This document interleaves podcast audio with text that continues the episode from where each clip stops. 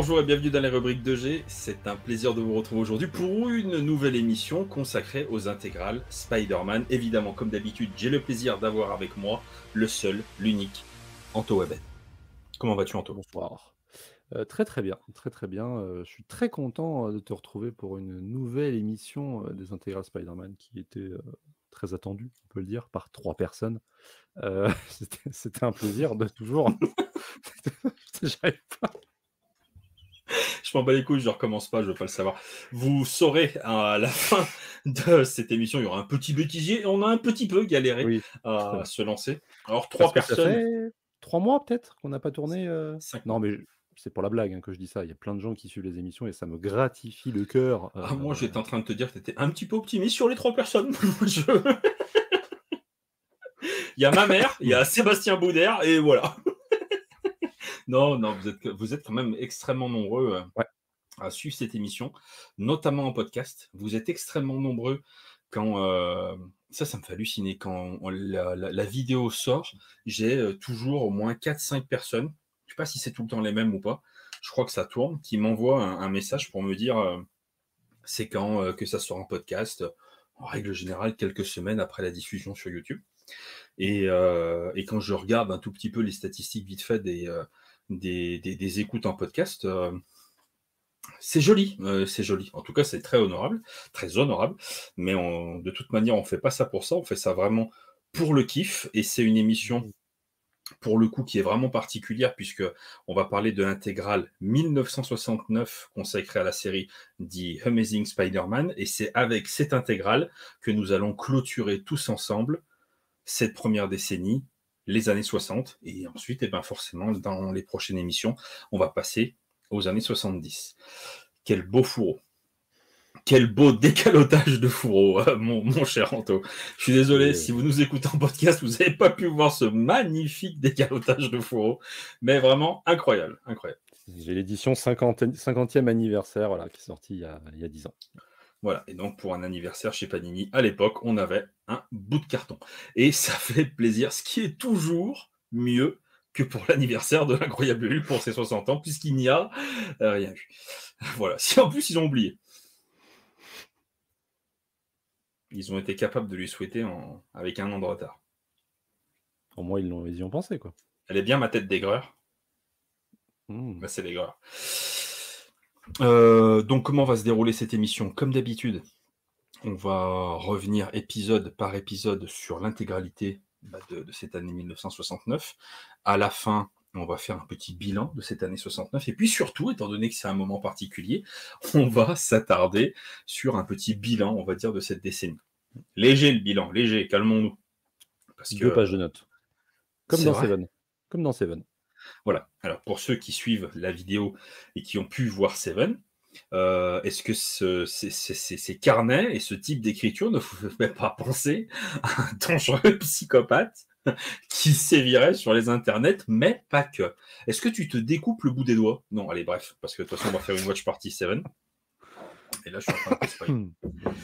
Est-ce qu'on commencerait pas immédiatement avec... euh, c'est toi qui ouvres le bal, mon cher ami? Bien sûr. Mais avant de commencer, euh, je veux quand même le dire, quel kiff euh, Oh. de, faire, euh, de faire ces émissions avec toi et quel kiff d'être arrivé déjà jusque-là. On va pas s'arrêter, je vous le dis tout de suite, mais ça m'a vraiment fait une émotion extrêmement particulière de me dire que j'avais clôturé toute une décennie de Spider-Man. Voilà. Je suis Pas incollable sur les années 60, mais pas loin. Attention, attention. En vrai, c'était pas gagné parce qu'on débutait, euh, on a débuté cette, cette émission-là euh, dans la lignée de ce que tu fais avec Matt sur Hulk, justement. Mhm. En sachant que Hulk, depuis le départ, vous saviez qu'il allait avoir un début, un milieu et une fin, puisque vous vouliez surtout couvrir la période de Peter David, si je dis pas de bêtises. Tout à Alors fait. que nous, bah, on s'était engagé dans quelque chose qui, aurait enfin, qui va potentiellement nous prendre plusieurs, euh, plusieurs mois, voire plusieurs années. Et, et du coup, c'est. Qui n'aura part- potentiellement pas de fin. Qui n'aura pas de fin, euh, si ce n'est la nôtre. Donc, euh, Cette, euh, cette chaîne s'arrêtera et toutes les émissions n'auront pas eu lieu parce que, imagine euh, si on arrive jusqu'aux intégrales de- des années 90. Pff, Déjà, les gens nous auront vu dépérir. Déjà. Et, on part sur un, délire de quand même plusieurs dizaines d'années. Donc je ne sais pas jusqu'où on ira, mais en tout cas l'idée. Pas de pression, pas de pression. C'est de. C'est de voilà, c'est d'en faire le temps qu'on kiffe, de continuer parce que c'est réciproque. Encore une fois, lui, il découvre, moi, je redécouvre avec un prisme différent, puisque ben, j'ai plus de connaissances quand même sur le monde des comics que, que ce que j'avais à l'époque quand je les ai lus pour la première fois, où je débutais vraiment euh, mes lectures Spider-Man. Et du coup, forcément, ça me donne un coup de projecteur supplémentaire. Et en particulier, du coup, quand on finit une décennie, comme tu disais, c'est pareil hein, pour moi. C'est extrêmement gratifiant de se dire qu'on a accompli tout ça et qu'on s'est qu'on s'est amusé et que en plus de ça, on a emmené certaines personnes avec nous et sur le chemin, on a découvert même d'autres personnes qui, euh, qui nous ont appris pas mal de choses sur le, contexte de création aussi. Donc, euh, c'est évidemment, c'est super, vraiment c'est top. Et je te rejoins dans, tes, euh, dans ton ressenti. Et surtout que là, en plus, on, on, peut se féliciter maintenant parce que ce sera forcément la décennie la plus courte. Oui, forcément. Puisque, ben voilà, on a commencé en 1962. Euh, donc la décennie était déjà un petit peu entamée. Et puis surtout, dans les années 60, il n'y avait qu'une seule série Spider-Man. Tout à fait, puisque la deuxième série Spider-Man est arrivée en 76. Donc on va devoir euh, mettre les bouchées doubles. Mais qu'est-ce que j'aurais pas acheté aujourd'hui d'ailleurs? C'était pas prévu. Normalement, on devait parler que des Amazing Spider-Man. Mais c'est pas impossible que GG il a acheté la première euh, réédition de Spectacular Spider-Man. Donc quand on arrivera euh, aux années 76, euh, mm. eh ben, il va y avoir des coups doubles. Voilà, voilà, on n'est pas couché les enfants. on n'est pas couché. Oui, des coups doubles, bah oui, on fera une émission sur 76, euh, une autre émission sur 76. Enfin, je sais pas comment on va se démerder. Possible qu'il y en ait une troisième sur un autre personnage. Enfin voilà, des trucs de, des trucs de fou furieux, quoi. On est des gueudins dans le milieu. bon, allez, ça suffit parce que là, les gens s'impatientent. Et euh, on, en était resté où euh, en 1967 Je trouve que de mémoire, la situation commençait à pas mal chauffer du côté de l'ESU. Oui, 1968. L'Empire State University. En 68, pardon. Euh, bah, on était resté avec un, double épisode de, dans lequel Peter affrontait Mysterio. C'était le retour de, de, Mysterio, voilà. Et on avait fini l'album avec l'annual sur les, le secret des parents de Peter Parker donc, qui nous avait permis de voyager un petit peu, évidemment. Et, Et du coup, la, petite transition que tu m'as que tu m'as faite, qui est parfaite, qui est que tout simplement la dernière case du dernier épisode de Amazing Spider-Man, c'était justement un Spider-Man qui voltige au-dessus d'une d'un groupement d'étudiants de, qui, voilà, qui manifestent pour, pour leurs droits. Et on en apprend beaucoup plus du coup à l'intérieur de cet épisode 68 qui ouvre l'intégrale, après la petite préface de Christian Grasse, hein, bien sûr, de chez Panini.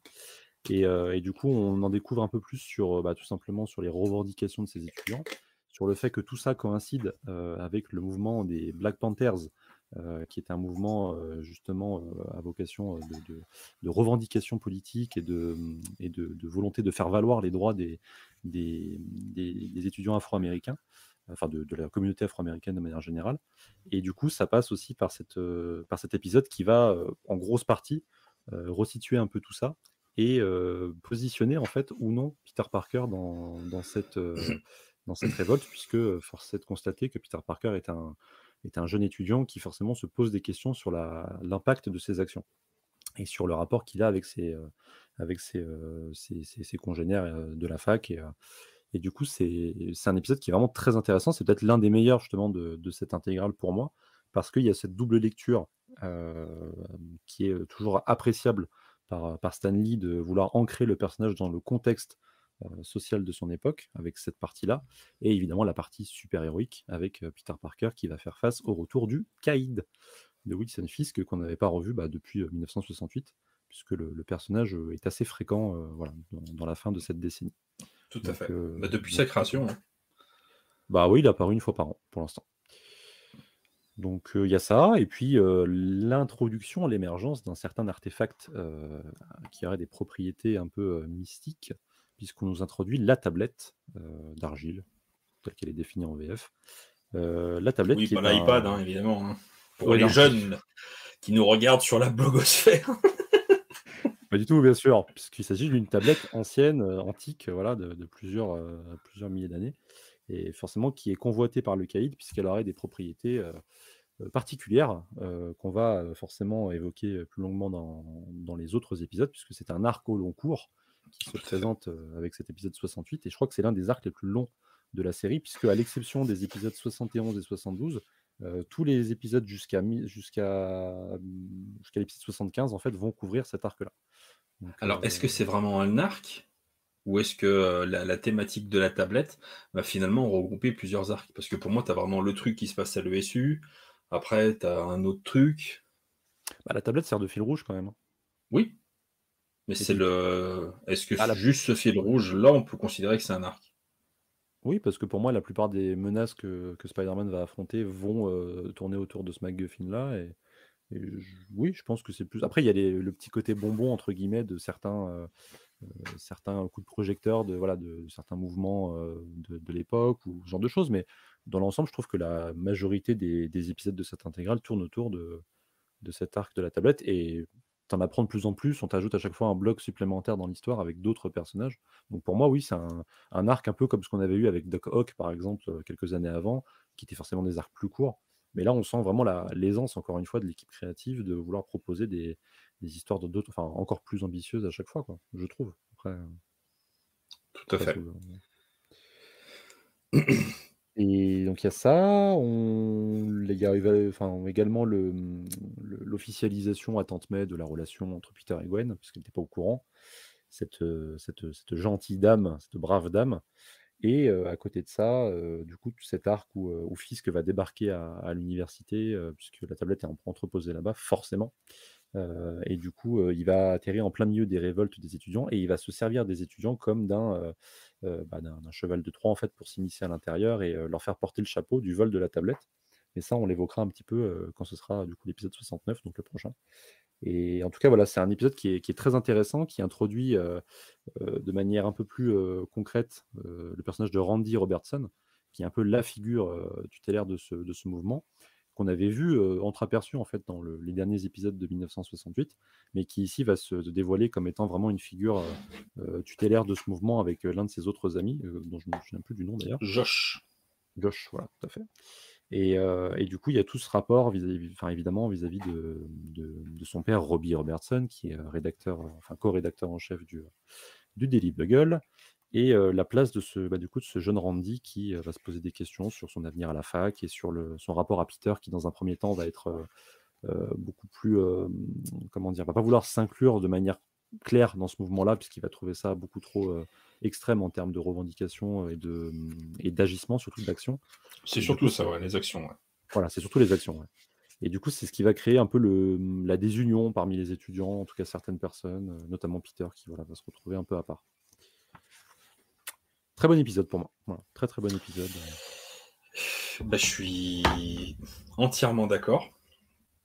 Euh, enfin, ça, on pourra même le redire un peu après, mais le, le, le fait que ce soit encore le caïd qui revienne, je trouve que ça dénote quand même pas mal de choses au niveau de cette fin des années 60, mm. où on sent que le, côté euh, mafia euh, est vraiment prépondérant, on va dire, d'un coup dans l'univers du tisseur. On va quand même faire venir de temps en temps des méchants de, de, sa galerie un petit peu plus traditionnelle, mais on sent que sur la fin des années 60, entre 68 et 69, le caïd, il est vraiment, vraiment présent, et plus généralement, on va dire, le, le thème de la mafia.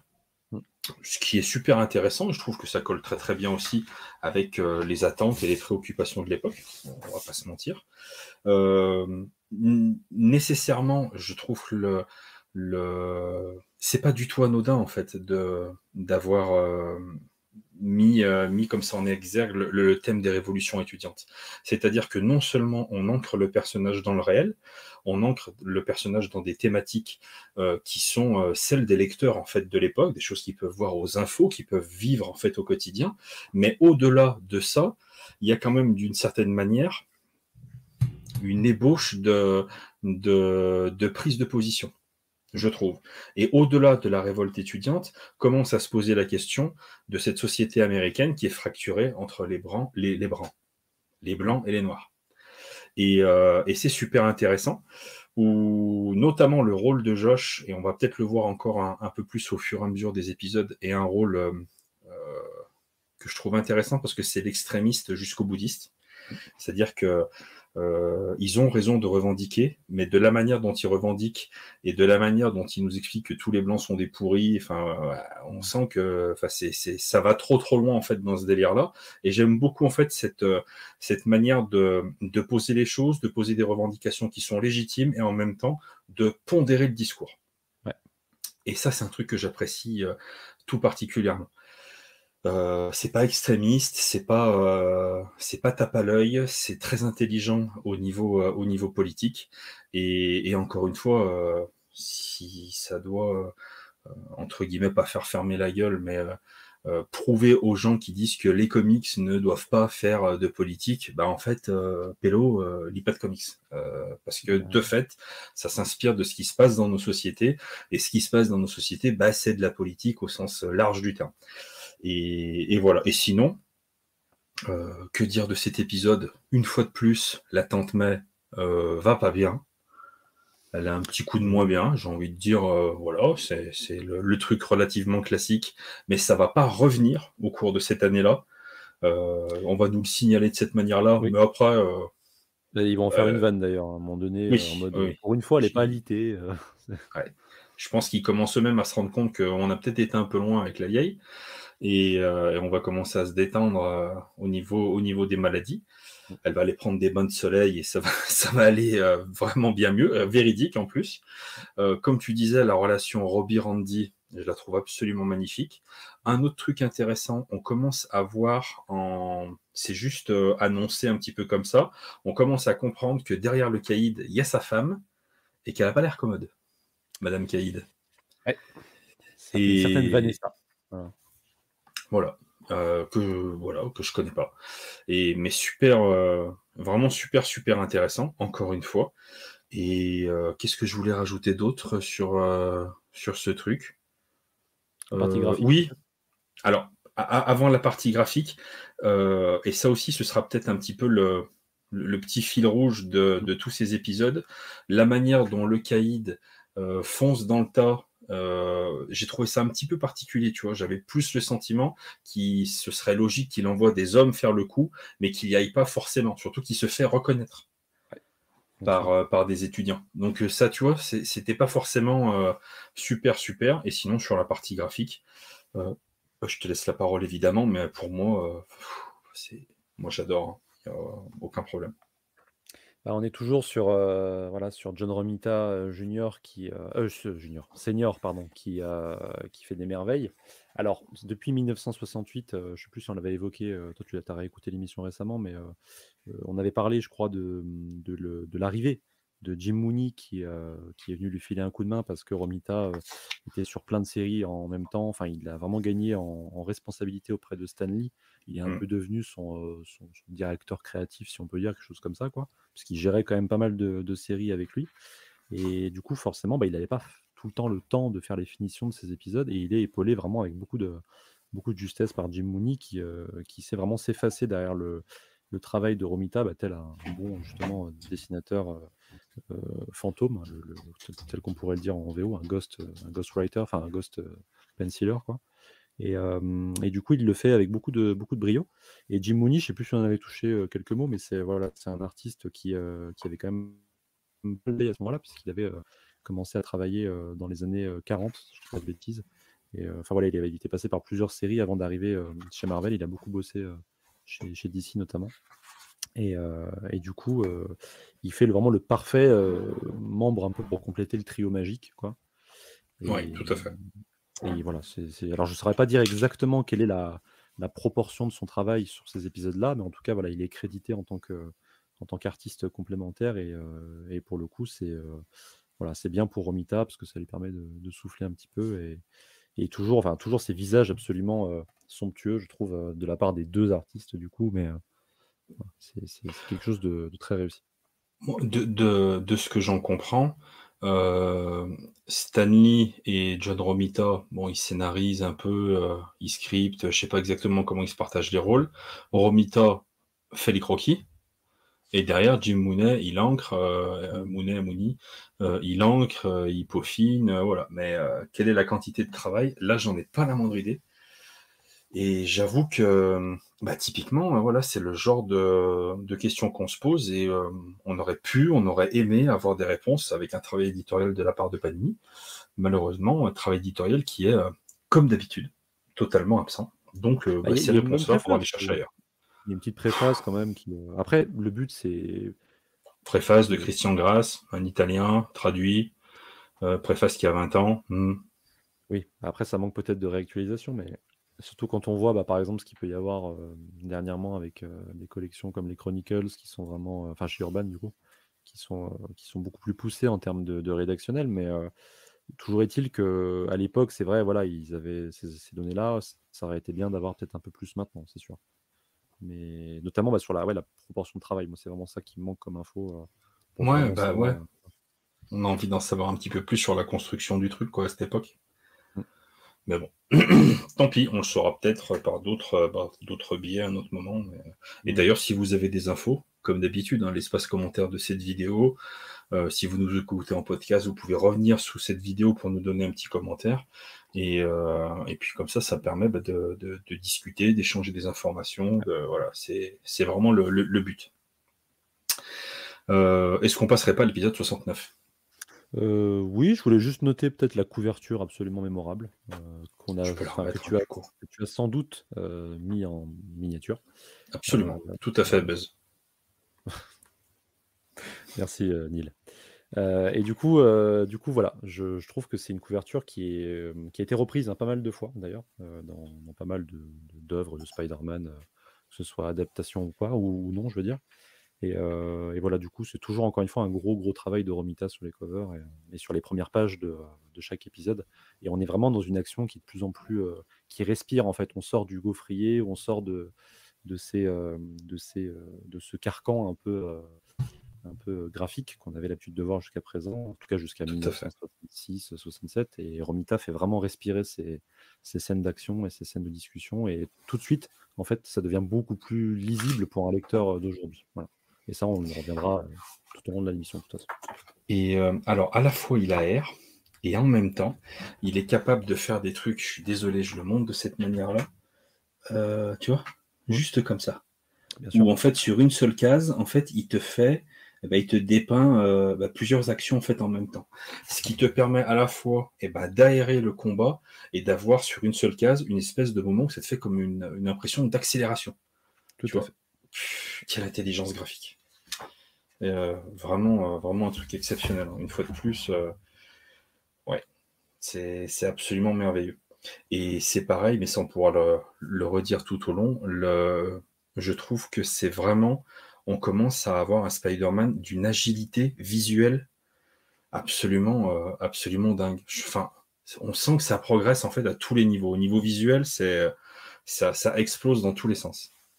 Et il est vraiment dans son prime hein, pour moi en termes de, en termes de graphisme. Alors après, il y aura d'autres euh, moments où le, personnage va, briller, bien sûr, mais, je trouve qu'en termes de, design classique, c'est vraiment 1968, 69, 70, ces années-là, c'est vraiment pour moi la représentation euh, euh, parfaite en fait de la version classique du personnage.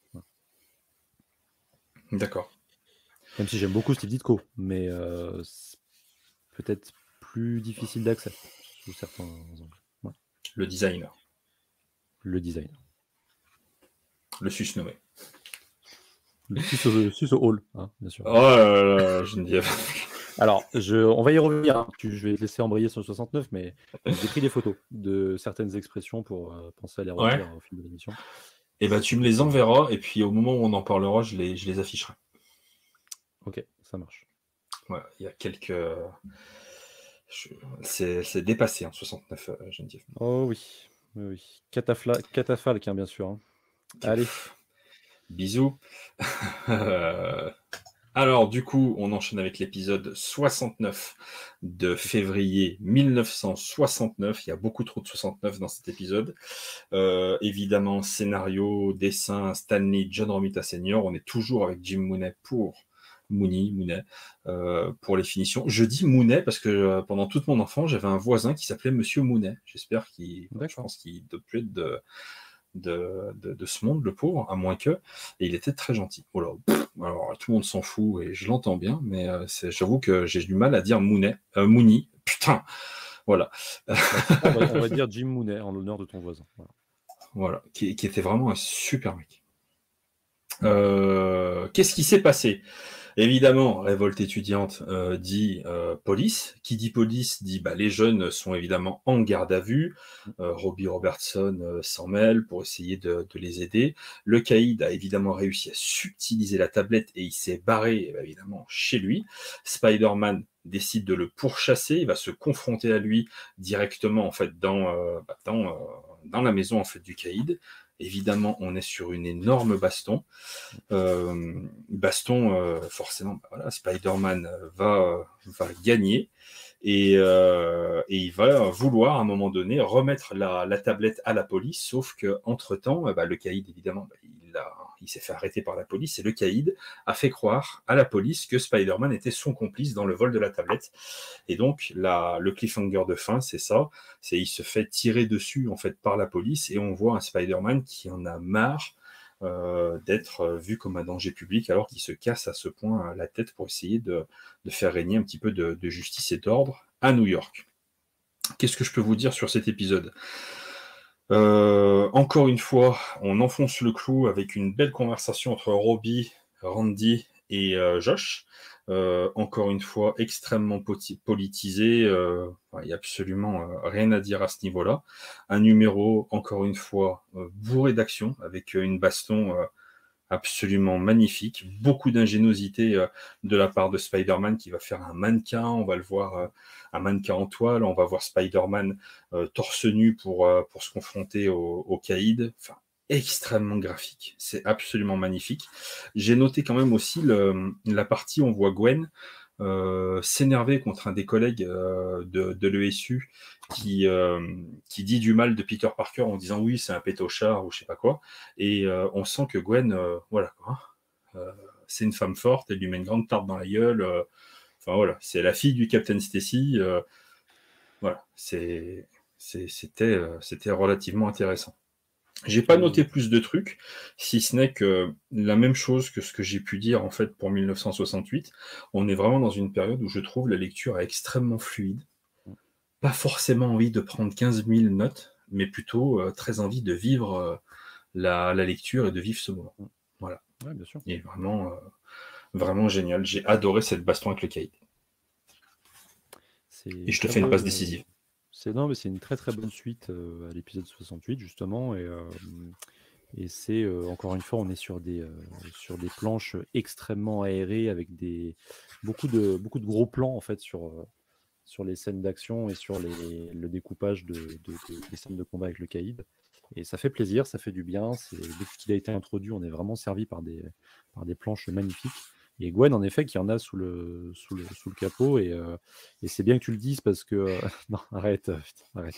Non, l'expression est... est sympa, ok.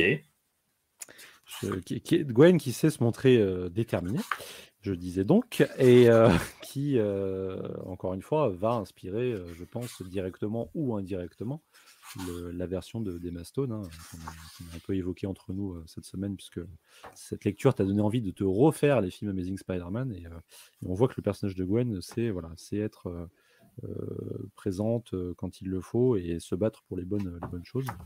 Et, je trouve en effet, pareil, les, que les scènes entre Randy et son, et son père sont pareil, très très fortes, très touchantes, avec un, une vraie comment dire, une vraie euh, confrontation d'idées parce que, parce que Robbie n'a euh, pas été élevé entre guillemets de la même manière que son fils. Son fils est beaucoup plus libre dans son état d'esprit, beaucoup plus, plus dans la contestation de, de ce qu'on va vouloir lui imposer, à juste titre.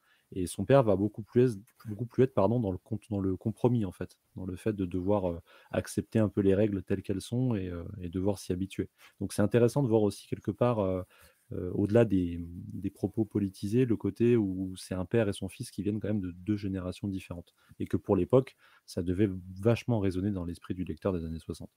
et je ne peux pas m'empêcher de dire que le visage de Josh euh, est tellement euh, détaillé, tellement précis que je serais très étonné que ce ne soit pas inspiré d'une vraie personne, parce que depuis tout à l'heure, je, je, feuillette un peu les pages et je me dis qu'il est, il est trop atypique pour que ce soit innocent, tu vois. Je sais pas si tu vois ce que je veux dire,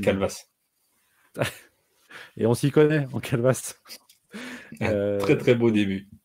Mais tu vois, avec ses lunettes et puis son, sa moustache, enfin, il fait très. C'est comme si c'était un hommage. Alors peut-être que je me trompe complètement, mais ça se trouve, c'est un hommage à un personnage, enfin, une personne ayant eu une importance dans ces mouvements-là. Donc, si, vous, si, vous, si vous en savez plus, n'hésitez pas à nous, à nous rencarder dessus. Mais, mais c'est voilà, c'est un, un, très bon épisode. C'est. Alors, ça finit encore une fois, comme tu disais, sur un truc assez déjà vu dans l'univers de Spider-Man, hein, avec un, Peter Parker qui en a marre de se faire pourchasser par, par, les, par les policiers. Mais, mais bon, c'est dans un contexte qui est tellement intelligent et tellement bien écrit que du coup, ça passe. Et on retrouve toujours en fond, moi j'ai noté évidemment Jameson hein, qui, qui, qui, se sert de cette occasion pour, pour, pour écraser encore plus Spider-Man. George Stacy qui est toujours dans les parages aussi pour le défendre. Enfin, c'est voilà, c'est quelque chose qui est, qui est très très bien. Et, et en fait, on, est, on est en plein milieu de, voilà, de, enfin plein milieu. On est en pleine, pleine ascension de cet arc qui, pour l'instant, tient toutes ses promesses. Pas mieux. Parfait. bah, du coup, on peut passer à l'épisode 70. Ah, juste, regarde-moi ça, juste ça. Cette planche-là, cette planche d'ouverture. Alors, pour ceux qui écoutent le podcast, désolé pour vous, mais cette planche d'ouverture de l'épisode, malgré les couleurs un peu, euh, voilà, un peu poussive de l'édition de Panini, en tout cas, de, bah, j'allais dire de l'époque, mais non, qui sont toujours celles de l'édition actuelle, malheureusement. On a mmh. vraiment quand même ce Spider-Man imposant. Euh, voilà. Ce que je disais à l'instant, c'est euh, extrêmement bien proportionné avec les yeux du masque tels que je les aime. Alors, par exemple, pour des gens comme Oz avec Batman, c'est la taille des oreilles qui compte. Moi, c'est vraiment les yeux du, masque de Spider-Man qui, donne son charme. Et, il est tout en finesse et, tout en. Une bande de cinglés quand même. Hein. Bah, de toute façon, je prends pas. Je te rappelle que je prends des notes, hein, tel un tueur en série. Donc... Euh. Bah, moi, le truc auquel je fais attention, tu vois, sur Hulk, c'est la largeur des poignets et des chevilles. Ouais, et après, c'est moi le cinglé. Et non, parce que si c'est trop fin, ça colle pas. Il faut réussir à le faire massif. Et tu peux pas simplement faire des muscles. Si tu peux, tu peux pas euh, faire des pecs absolument euh, toujours plus gros, ça, ce, serait ridicule. Et ça se joue au final la, la puissance sur les, sur les articulations, ce genre de truc. Et alors peut-être que c'est des, choses qui ont été faites euh, avant euh, avec Sal chez des choses que j'ai pas encore eu l'occasion de, voir. Mais celui qui avait très très bien fait ça, c'était notamment Del ensuite Gary Frank, qui avait vraiment vraiment compris euh, que avec ces petits détails-là, on réussissait à donner un, physique extrêmement massif. C'est pour ça que je, tu quand on me dit oh, Nick Klein, il va dessiner Hulk et tout, ouais, Nick Klein est un super dessinateur mais dessiner, et c'est valable pour n'importe quel personnage, tous les artistes ne peuvent pas dessiner tous les personnages. Ça colle pas forcément. Et Nick Klein sur Hulk, eh ben, euh, je demande à voir. Je demande à voir. C'est un super dessinateur. Est-ce qu'il fera un bon Hulk? Je demande à voir. N'est-ce pas Humberto Ramos? Qui fait un excellent Spider-Man, bien sûr. Mais meilleur sur Strange Academy. Voilà, allez. Euh, du coup, c'est toi l'épisode de 70 C'est à moi. Donc, euh, l'épisode 69, euh, comme tu disais. 70 Attends. Non, mais attends, attends, attends, il est fou. Excusez-moi. Un peu vif. un peu vif, un peu trop peut-être, on te le dit souvent, mais ouais. donc, Spidey avait récupéré la, tablette, comme tu disais. Et le caïd avait été arrêté, et forcément, il continue de, voilà, de, se, de, de se jouer de cette. Voilà, merci. Pardon, un peu vif encore. Vous voyez ce que je supporte à chaque émission, quand même. Hein, c'est pas rien. Euh, mais ça ne me fait pas perdre mon fil pour autant. Vous allez voir comme je vais absolument bien me rattraper. Hein. Je suis actuellement en train de rechercher mes mots, mais je le fais avec une telle finesse. Vous ne pouvez pas savoir à quel point c'est impressionnant, vous qui nous écoutez. Euh, voilà, donc je disais donc, voilà, j'ai retrouvé mon. C'est parfait. Euh, le fisc qui se sert évidemment de son alibi Spider-Manesque pour se s'innocenter auprès de la police, même si évidemment ça ne marche pas, parce que les flics ne sont pas, pas idiot à ce point-là. Et, euh, et, on a euh, toujours en fond du coup cette, euh, cette histoire de la tablette avec Peter qui va, qui va perdre le contrôle dans cet épisode. qui va être encore une fois mis, mis sous tension par tous les éléments de sa vie privée qui le, qui le, qui le taraudent, et notamment. s'appelle Rob Pocahontas. de Gwen. Oui, tout à fait. Tout à fait, j'avais même pas fait gaffe. Tu vois. Et du coup, le caïd qui va, voilà, qui va s'échapper et euh, qui va faire face à Spidey une énième fois, pour la dernière fois d'ailleurs dans cette intégrale, et, euh, avec un, combat qui va, se, qui va se terminer avec la, la, grosse frayeur de Jonah Jameson, il va se retrouver un peu, pour une fois, très très bousculé par rapport à d'habitude, et il va finir dans un état un peu, voilà, un peu, un peu de, comment dire, il va, faire une espèce de petite crise, pseudo crise. De, Moi j'ai cru que c'était un infarctus, hein. vraiment. Ouais, c'est même presque un infarctus. Enfin, après, quand tu le vois après, tu dis finalement c'était pas si grave que ça, mais il y a un peu de ça. Quand bah, Ouais. Là, il dit qu'il le ah, il le dit, Ned Leeds à côté, il dit qu'il a plus de pouls. Donc là, j'ai dit, ça y est. Ouais, ouais, ça y est, on y est. C'est la fin pour Jonah. Mais, mais, bon, on sait très bien qu'il a encore une belle carrière devant lui, mais c'est vrai qu'il est quand même mis plus à rude épreuve à ce moment-là que dans ses autres confrontations avec Spider-Man. Et, à côté de ça, ben, du coup, on a toujours le côté où les étudiants sont, présents. Ils sont d'ailleurs libérés à ce moment-là, puisqu'ils arrivent à prouver leur, innocence. Et, d'ailleurs, ils remportent aussi au passage leur lutte face aux doyens de l'université, puisque le but était d'avoir plus de logements étudiants à tarif réduit. Et ils arrivent justement à se mettre d'accord avec ça, grâce bah, évidemment à, l'équipe de, Randy. Et je crois d'ailleurs qu'il y, a son père aussi qui intervient à un moment donné. Enfin, c'est voilà, c'est non, c'est George Stacy, pardon. George et son père aussi. Les deux sont là et du coup, c'est voilà, ça permet de mettre fin un petit peu à cet arc, cet arc de révolte. Que te dire? Que te dire? Euh, Encore une fois, enfin. C'est-à-dire? Euh, Le caïd se fait récupérer par quelqu'un dans une voiture. On voit que c'est une, femme. Euh, c'est une femme. Voilà, mais on ne sait pas exactement à quoi elle ressemble. Donc encore une fois, on pense aux, épisodes suivants, toujours. Exactement. On, plante des petites graines bah, pour la suite. C'est ça. Et ça, bah, c'est, c'est une fois de plus extrêmement appréciable. Euh, qu'est-ce que. Si, moi j'avais noté quand même, tu vois, euh, une, fois de plus, mais c'est la dernière fois pour enfoncer le clou, euh, le, discours de, de, Josh qui finit quand même par être pas mal démonté, où on sent vraiment que Josh, bah, du coup, c'est vraiment, comme je le disais tout à l'heure, le véritable extrémiste. Euh, et le véritable extrémiste, qu'il est beaucoup trop extrême en fait dans ses propos, dans ce qu'il dit, dans, euh, dans, ses intentions. De voilà, c'est vraiment euh, le genre de truc que j'aime pas du tout. Et, et c'est, je trouve que c'est super malin de, de, le montrer de cette manière-là. Qu'est-ce que j'avais noté d'autre? Après, il se ravise quand même, hein. parce que justement à la fin, il dit ouais, bah, du coup, je savais pas que c'était possible de de débattre et de parler et que ça fonctionne et il le dit à son père, enfin au père de Randy justement. Mais c'est là toute l'intelligence euh, bah, du coup du, scénario. C'est de montrer pendant deux, euh, deux, épisodes et demi en fait euh, la psychologie et le, cheminement de pensée de ce personnage pour finalement le faire changer d'avis et montrer au lecteur que cette manière de penser eh ben, n'a pas d'issue en fait. Mm. Et, j'aime beaucoup la manière dont, dont Robbie bah, du coup il est, il est montré. C'est vraiment au début, dans les premiers épisodes, on essaye de le faire passer un petit peu pour le, le, le toutou des blancs. Euh, le mec euh, qui, qui, essaye vraiment d'être euh, d'être d'être plus blanc que blanc, d'être le pote au maximum des blancs pour trouver sa place dans la société. Et non, en fait, c'est pas du tout ça. c'est un, homme un homme de raison.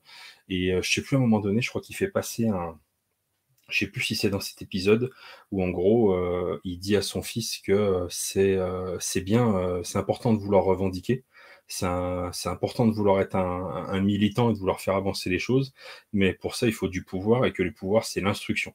Et qu'avec l'instruction, ça te donne en fait euh, la légitimité et des armes pour pouvoir exprimer des idées et essayer de faire changer le monde. Putain de discours, quoi. Ça, il le dit euh, un peu après, je crois. Mais ouais, c'est la droite ah de. Ouais, ouais, je crois que c'est dans l'épisode de. Euh, attends que je regarde. Non, je crois que c'est là où non? Ah non, c'est après. Non, c'est dans l'épisode 73. Oh putain, désolé, j'ai été trop vite. Mais après, c'est enfin, non, parce que c'est quelque part, c'est la continuation de ces, de ces relations, de cette relation-là. Donc, euh. Et voilà, et sinon, euh, euh, ouais, comme tu disais, je, bah, le, de la manière dont il secoue Jameson, c'était vachement bien. Cliffhanger qui a superbement bien marché sur moi un petit peu, euh, on pourrait le qualifier d'un petit peu putaclic, parce qu'effectivement, il n'y a pas d'infarctus. Un petit, un petit moment de faiblesse, on va dire. Et je suis désolé encore une fois pour les, gens qui nous, euh, qui nous regardent, euh, qui ne nous regardent pas, mais qui nous écoutent. La, cette case-là, où tu le vois en fait noir de colère, où, euh, où justement il y a l'ancrage en fait et cette image extrêmement resserrée sur la tête de Spider-Man, où tu sens que vraiment il en a ras le bol. J'étais sur la même page. J'étais exactement sur la même page. comme quoi, tu vois. Et super intéressant. Il y a ça, et puis le torchon brûle entre Peter et Gwen aussi, euh, puisque bah, il y a la, relation de confiance. Euh. Alors là, un peu plus quand même, parce que notamment dans les épisodes suivants, on va en, reparler, mais euh, il y a un côté un peu, pas révélation, mais on sent que la, relation évolue un tout petit peu. Voilà. après, vers quoi ou vers qui, on verra, mais, voilà. Est-ce qu'on passe à l'épisode 71 Oui, et en effet, c'est bien que ça tombe sur toi, parce que bah, tu vois, euh, donc euh, épisode 71 de avril 1969, si je ne me trompe pas, mais je... Non, c'est bon, c'est ça.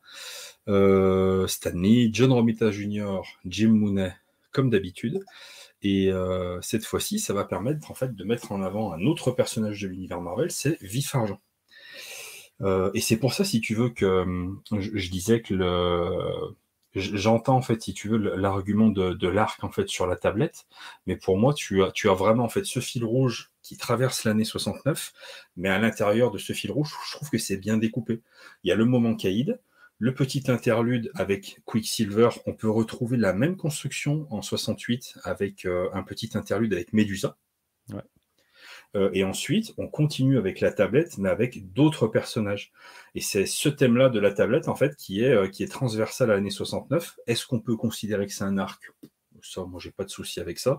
Mais c'est vrai que je, trouve que, en fait, c'est pas tellement que la construction, elle a changé par rapport aux années précédentes et surtout par rapport à 68. Je dirais que le truc qui a changé, c'est cette tablette-là qui traverse vraiment toute l'année. Et donc là, on a Quicksilver, Quicksilver qui à cette époque-là, euh, je crois, fait partie des euh, pas des Avengers, mais en fait, il vient de les combattre ou je sais pas quoi. en tout cas, dans les pages, en fait, des. Ouais, je crois que c'est ça, ouais. ça, j'avoue que c'est une partie que je connais bah, pas trop. et qui, à un moment donné, bah, va être à New York. en lisant parce qu'il voulait venir voir les Avengers. Les Avengers sont pas là. On explique pourquoi ils sont pas là, à retrouver dans l'Avenger 62 de, de l'époque. Donc j'aime beaucoup le délire où on est vraiment dans un univers partagé, connecté entre les différentes séries. C'est très bien fait. Et Quicksilver va tomber sur une édition euh, du Bugle où on voit que Spider-Man est recherché pour le vol de la tablette et il va se mettre en tête et va d'essayer de le, capturer. Ce qui va donner euh, la possibilité ben, à Spider-Man d'avoir une confrontation contre un nouveau personnage, Vif Argent, un nouveau personnage, un mec qu'il a encore jamais rencontré. À côté de ça, on suit encore un peu Jameson, on suit encore un peu le capitaine Stacy. Euh, on suit évidemment le caïd, euh, si je dis pas de bêtises, qui prépare son évasion. Ou même qui s'évade carrément, je ne me rappelle plus. Euh, non, c'est l'épisode d'avant ça. D'accord. Ah merde, tu vois. Et je me mélange. enfin voilà. Est-ce que c'est un bon épisode? Moi en fait, ça me va, tu vois enfin, je sais pas comment dire, tu vois, le, moi je suis content de voir que l'histoire de la tablette traverse le truc. Je vois cet épisode pour ce qu'il est, un petit interlude. Mm. On te fait remarquer une fois de plus, parce que c'est vraiment un truc qui revient depuis les débuts, euh, bah, que c'est un univers partagé, connecté. On essaie de te renvoyer vers une autre série Avenger. C'est pas une grande histoire, loin de là. Graphiquement, c'est très bien, mais moi je passe un petit moment euh, correct. Et en tant que lecteur, euh, aller une fois par an acheter un épisode comme ça, moi, ça me dérange pas du tout. Aucun problème, tu vois. Oui, c'est pas comme si c'était un arc entier euh, qui s'appelait Dark Web. Alors. Euh, oui, et puis c'est pas comme si tous les trois numéros, tu avais un tie-in, Judgment Day, Hellfire Gala, mes couilles sur la commode.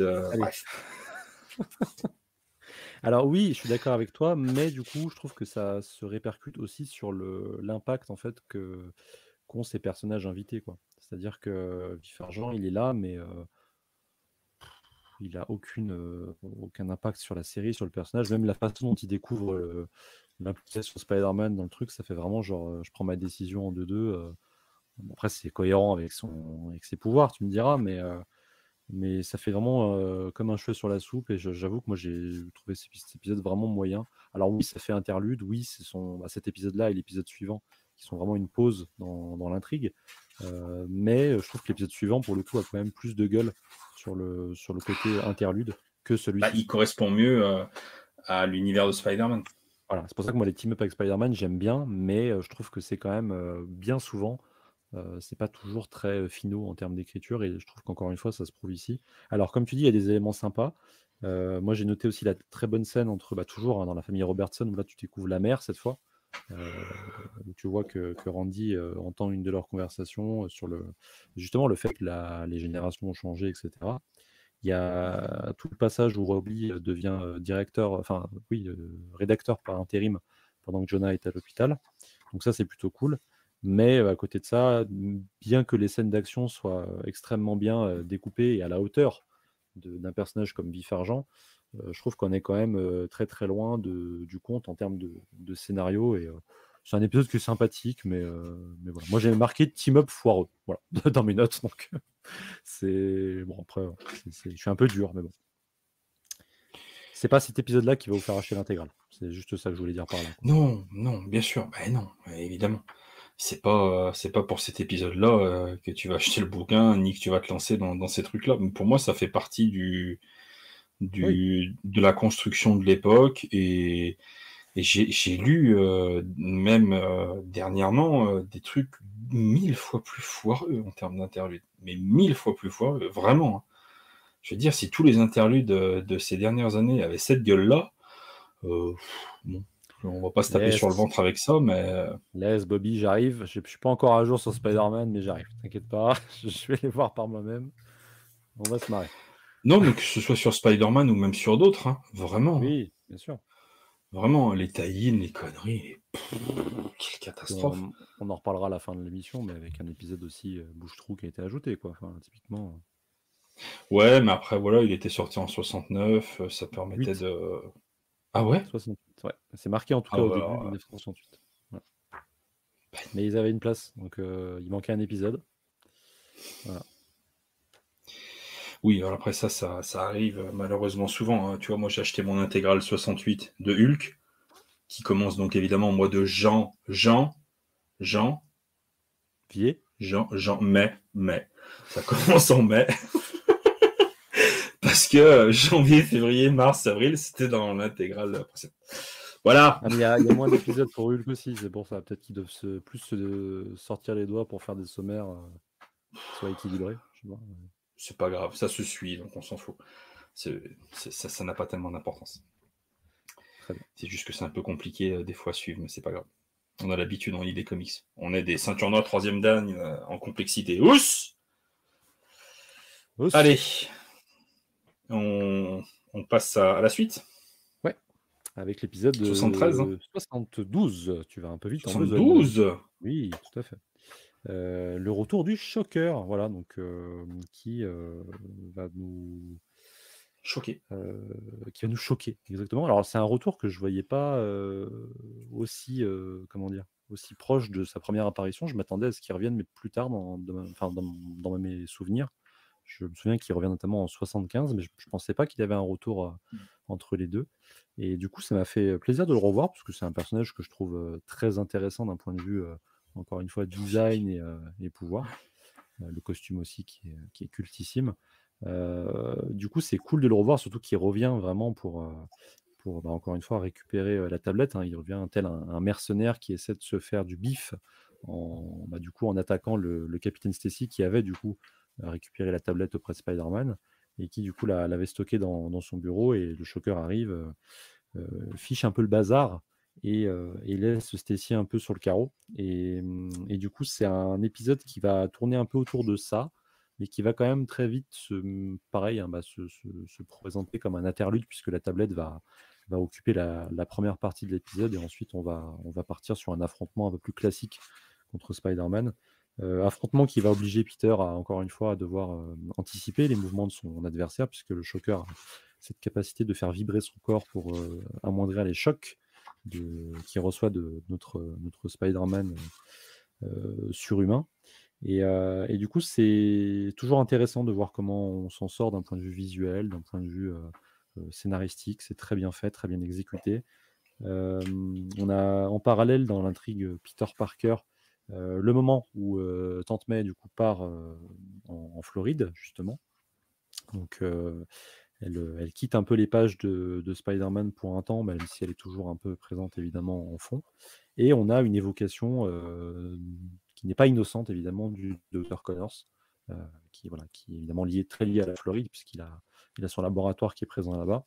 Et forcément, ça donne des indices pour la suite de l'histoire, avec du teasing toujours bien pensé. ça, et puis le retour, l'énième retour de Flash Thompson, qui est en, permission du coup, et qui, revient aux États-Unis, et qui va retrouver Gwen, et on sent que va se jouer un peu une espèce de, triangle amoureux entre, Peter, Flash et Gwen. un triangle amoureux qui est est, qui sort un petit peu de nulle part, puisque Peter, on n'a pas l'habitude de le voir autant impliqué dans sa relation avec Gwen, mais on sent quand même que là, ça le touche particulièrement et que, encore une fois, la relation de confiance va un peu s'étioler dans cette intégrale, et, je trouve ça assez intéressant. Toujours dans l'idée de mêler plusieurs thématiques, le soap opéra, le récit d'action super-héroïque, etc. Et, ça le fait très très bien. Gwen qui, pour une fois, encore, enfin, qui encore une fois nous gratifie d'une tenue entre guillemets anti-pluie.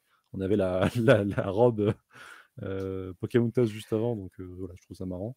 Et un affrontement avec le Shocker qui est juste, juste épique. Malheureusement, encore une fois, pas servi par, par une traduction incroyable. Là, on a des, des catalanques, du coup, je crois, qui, qui volent parmi les mots utilisés, et puis des trucs un peu plus, un peu plus sombres, un peu moins, un peu moins typiques du vocabulaire d'aujourd'hui, si j'ose dire. Euh, comme des couleurs dégueulasses aussi. Des couleurs dégueulasses, mais ça, je, même plus j'avais relevé. Par exemple, le mur me, me dégringole sur le paletot. Voilà. Euh, ou encore, euh, tu mets la prudence au rencard, tu as tort du con. Voilà. C'est un peu moins, un peu moins sympathique. tu déglingues pas les amygdales. Enfin, voilà, y a... Ça, c'est abusé. Le paletot, si, ça je connais. Ah, tu connais Ouais, c'est le coin de la gueule. Oui, bah, je me doute, mais bon, c'est et là, il y a quand même 3-4 hein, euh, des occurrences de ce type-là dans cet épisode, juste dans un épisode. Donc euh, Geneviève était en forme, hein, bien sûr. Bah, disons que le problème, c'est que ça. Bref, c'est une, vision de, la traductrice, c'est une vision qui est, à mon sens, tout à fait discutable. D'autant plus que là, c'est pas de la traduction, hein, Palto. Hein, c'est. Alors, on l'imagine, tu vois, c'est dommage. C'est dommage. On aimerait quelque chose d'un petit peu plus fidèle, mais bref, c'est peut-être. Euh, ah, il n'est pas impossible que euh, dans des conversations privées, il y ait eu deux, trois insultes euh, qui volé. voilà, entre nous, bien sûr, mais qu'on ne vous évoquera pas ici par, euh, pour des raisons de professionnalisme, bien sûr. Tout à fait, tout à fait, mais de justice. bah, Déjà eu des problèmes, hein. Déjà eu des problèmes avec des, des menaces faites à tes auteurs, on va pas en rajouter. Xavier, si tu regardes, elle eh, pour toi celle-là. Euh, qu'est-ce que je voulais dire? J'ai rien de mieux rajouter hein, sur cet épisode. Hein. J'ai rien de mieux rajouter. On est sur un. Ouais. Alors, par contre, bon, le choker, euh, il arrive la première fois, si je ne dis pas de bêtises, c'est en un épisode. Aller-retour. Là, c'est en un épisode, aller-retour ça, aurait mérité peut-être un petit, deux épisodes, un petit. C'est dommage parce qu'on sent qu'il en a vraiment sous la pédale. Et en termes, dans, dans, tous les sens du terme, vraiment, que ce soit en termes de, dessin, de baston, de design, de, de, caractérisation, il y a moyen d'en faire beaucoup plus. Mais c'est pas grave, il faut en garder pour les années suivantes. Hein. Mais euh, ça donne juste encore une fois très envie de le revoir. Et au premier plan.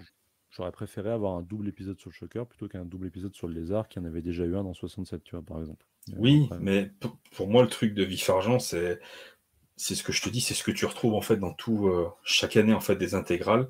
C'est euh, le, petit moment où on ouvre sur le reste de l'univers en disant rappelez-vous, euh, l'univers Marvel est ultra connecté. Ouais, mais ça, ils pouvaient le faire en annual, tu vois. Typiquement, il n'y a pas d'annual cette année-là, donc bon, après. oui, mais c'est pas pareil en annual pour eux. Si tu le fais dans la série, je comprends que ça dérange, mais voilà, si tu le fais dans la série, bah, voilà, l'annual, tu n'es pas obligé de l'acheter. Tandis que ton épisode de la série, tu sais que tout le monde va l'acheter. Donc, euh, bien sûr. Tu, te fais, euh, tu te fais ce petit cadeau, euh, ce petit cadeau à toi-même, en fait. Mm. En te disant, bah, ouvres sur la série Avenger. S'il y a des gens qui ont d'un coup été titillés par ce qu'ils disent. En plus, c'est fait intelligemment. Hein.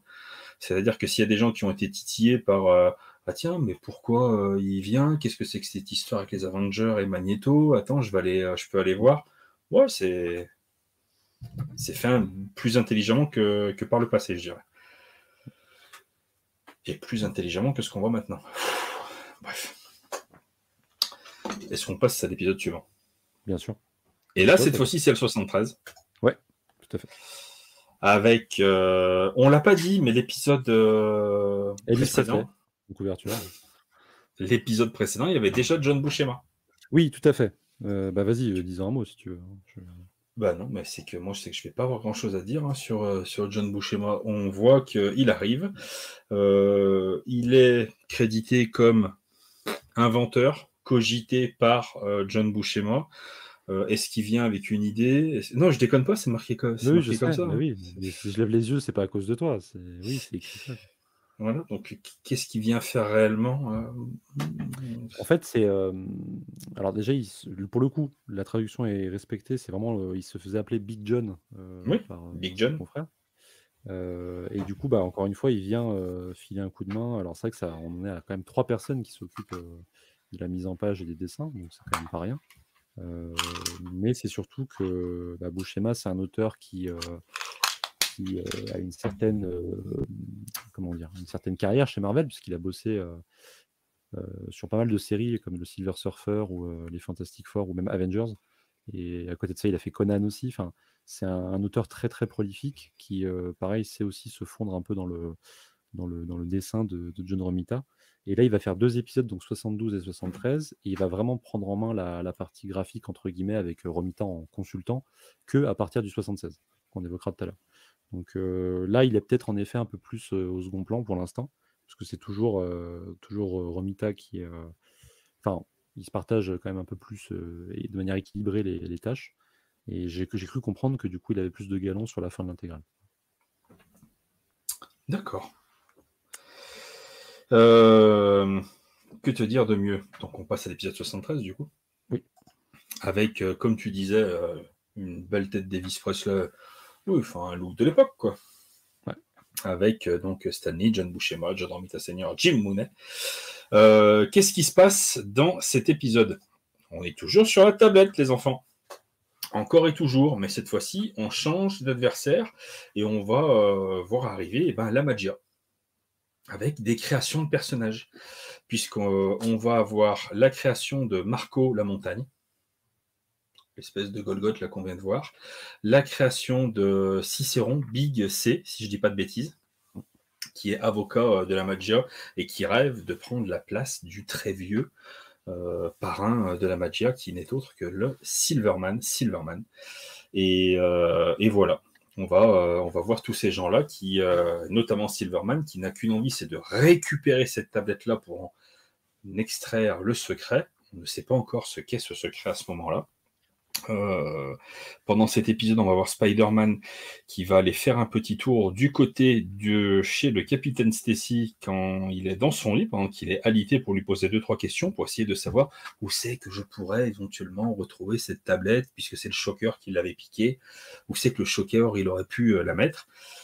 Et le capitaine Stacy va lui dire, euh, il a une copine, va voir là-bas, ça se trouve, elle pourra te donner des renseignements, etc., etc. Euh, toujours intéressant, euh, les dialogues euh, entre, entre les deux, parce que surtout quand on sait que le Captain Stacy n'a qu'une envie, c'est de percer le secret de l'identité de Spider-Man. Hmm. Donc derrière chaque ligne de dialogue, on, est, on est un peu à l'affût, tu vois, pour pas voir un indice, mais voir le truc qui pourrait le faire tiquer et tout. Donc ça, c'est super intéressant. Spider-Man va donc aller chez cette jeune fille et va tomber bah, sur Marco la montagne, grosse baston. Euh, là où c'est très très bien ficelé aussi, c'est parce que dans les tout premiers épisodes de cette année 69, on a un des hommes de main du caïd qui est piégé et qui est enfermé par la police, qu'on va voir de nouveau, qui va se faire euh, euh, libérer sous caution par l'avocat de la magia pour essayer de récupérer des informations, etc. Donc on voit que tout est très très bien entremêlé et ça c'est savoureux. Vraiment encore une fois, bah, j'ai passé un moment absolument génial. J'ai bien aimé euh, Marco la montagne, un peu cucul la praline, un peu la grande brute décérébrée, mais ça reste pas mal. C'est effectivement dans cet épisode qu'on a le discours sur la, l'instruction de, la part de, de Robbie à, son fils Randy. Et, et, voilà, quoi. Et puis donc, on va découvrir Silverman, etc., etc. Et c'est euh, absolument génial, d'autant plus que le cliffhanger de fin est encore une fois savoureux, puisqu'on va de nouveau tout imbriquer, puisque le, Silverman a décidé de faire kidnapper le docteur Connors. Alors, pourquoi lui? Là, par contre, je t'avouerai que. Il l'explique après. Ouais, mais vite fait. Hein. Enfin, ça... suspension complète d'incrédulité. pour le coup, mais aucun problème, moi ça me va très bien. Mais en fait, tu retrouves du coup bah, tout ce beau monde euh, pour, la, pour commencer la partie finale de l'arc de la tablette. Mm. Moi, je trouve que pour le coup, c'est pas si bête que ça, puisqu'on t'explique vraiment que Silverman, c'est un mec de l'ancienne école, il n'est pas à jour sur, euh, sur ce qui se fait en matière de nouvelles technologies, et justement, on va apprendre un petit peu après que la tablette est d'origine plus, euh, comment dire, scientifique que historique, entre guillemets, si j'ose dire. Et du coup, ça montre aussi le fait qu'il est vraiment déconnecté de son époque et qu'il il a pris le premier, le premier nom venu, qui est du coup Curtis Connors, voilà, célèbre, enfin éminent chercheur en matière de, biotechnologie. Donc, moi, je trouve que ça se tient dans la mesure où c'est quand même expliqué par, entre les lignes par ça. Et comme tu l'as dit, voilà, l'introduction de, de Silvio Manfredi, hein, donc le, parrain de, de, la mafia, de la magia du coup, qui a des origines un peu justement italiennes. Enfin, je trouve qu'il y a tout un lore autour de, de cette, de cette mafia-là, pour le coup. On avait eu le Big Man, on avait eu le Caïd, on avait eu tous ces personnages, et là, on ajoute un, un élément en plus dans, dans, cette, dans cette histoire. Élément qui sera repris dans le, la série animée de 94 avec un arc dédié entièrement à, Silverman et à la tablette du temps et euh, ah Caïd. Et, ouais, ouais. et Marco la montagne, en fait, il sera pas dans la série animée, mais il sera remplacé par Tombstone qui aura plus ou moins le même rôle de brute épaisse au service de Silverman. Et, mmh. je trouve que c'est c'est brillant là aussi en termes d'écriture. Silverman, il a une tête extrêmement atypique qui marque les esprits. Marco, comme tu disais, c'est plus un, un, homme de main à tout faire et tout, mais bon, ça passe à la limite. Et il y a ces jeux de pouvoir voilà, entre l'avocat de la magia qui veut plus que, que ce qu'il a actuellement et Silverman qui essaie de revenir dans la partie, qui est éreinté, fatigué, blasé par le, paysage criminel actuel. C'est écrit avec une finesse et, une multiple, enfin, et de multiples fils. Mm. Putain, cet épisode et le suivant, je les ai mais adorés. Et encore plus parce que, euh, alors Silverman, moi je me rappelle de lui vaguement bien des années plus tard. Mm-hmm. Euh, et pas, pas du tout comme ça, sans rentrer dans les détails. Ouais. Il me semble qu'il a. C'est 3 PO. Ouais. Euh, et, et, c'était putain de bien. Enfin, j'en garde un souvenir, euh, j'avais adoré quoi, euh, ces, épisodes-là. Et donc, bah, petite émotion de voir l'origine de Silverman. Et pour te dire, quand j'ai vu, alors je me suis vite dit que c'était pas ça, mais quand j'ai vu Marco la montagne, je me suis dit putain, mais est-ce que ce serait pas le le le Juggernaut, le, le, fléau? Ah Pas du tout. Ouais, non. Rien à voir. Un peu Marco, la montagne, un peu la même gueule, un peu le. J'ai cru que c'était ça. Et pas du tout. Et une finesse. Euh, putain, les mecs en 20 pages, mais tu te rends compte tous les fils qui tissent en 20 pages mm. C'est prodigieux, quoi. De... Très drôle. Ah putain, je l'ai même pas fait exprès. Non, mais enfin, tu, vois que tout, depuis le début de 69, avec cette histoire de tablette, tu vois qu'ils ont mis plein de petits trucs. Et là, pour le dénouement final, donc pour le coup, effectivement, on peut parler d'arc. Euh, tu sens que il te fait une pirouette en un épisode et, tout est en train de se concentrer, ce qui va lui permettre encore de rebondir après avec le Dr Connors.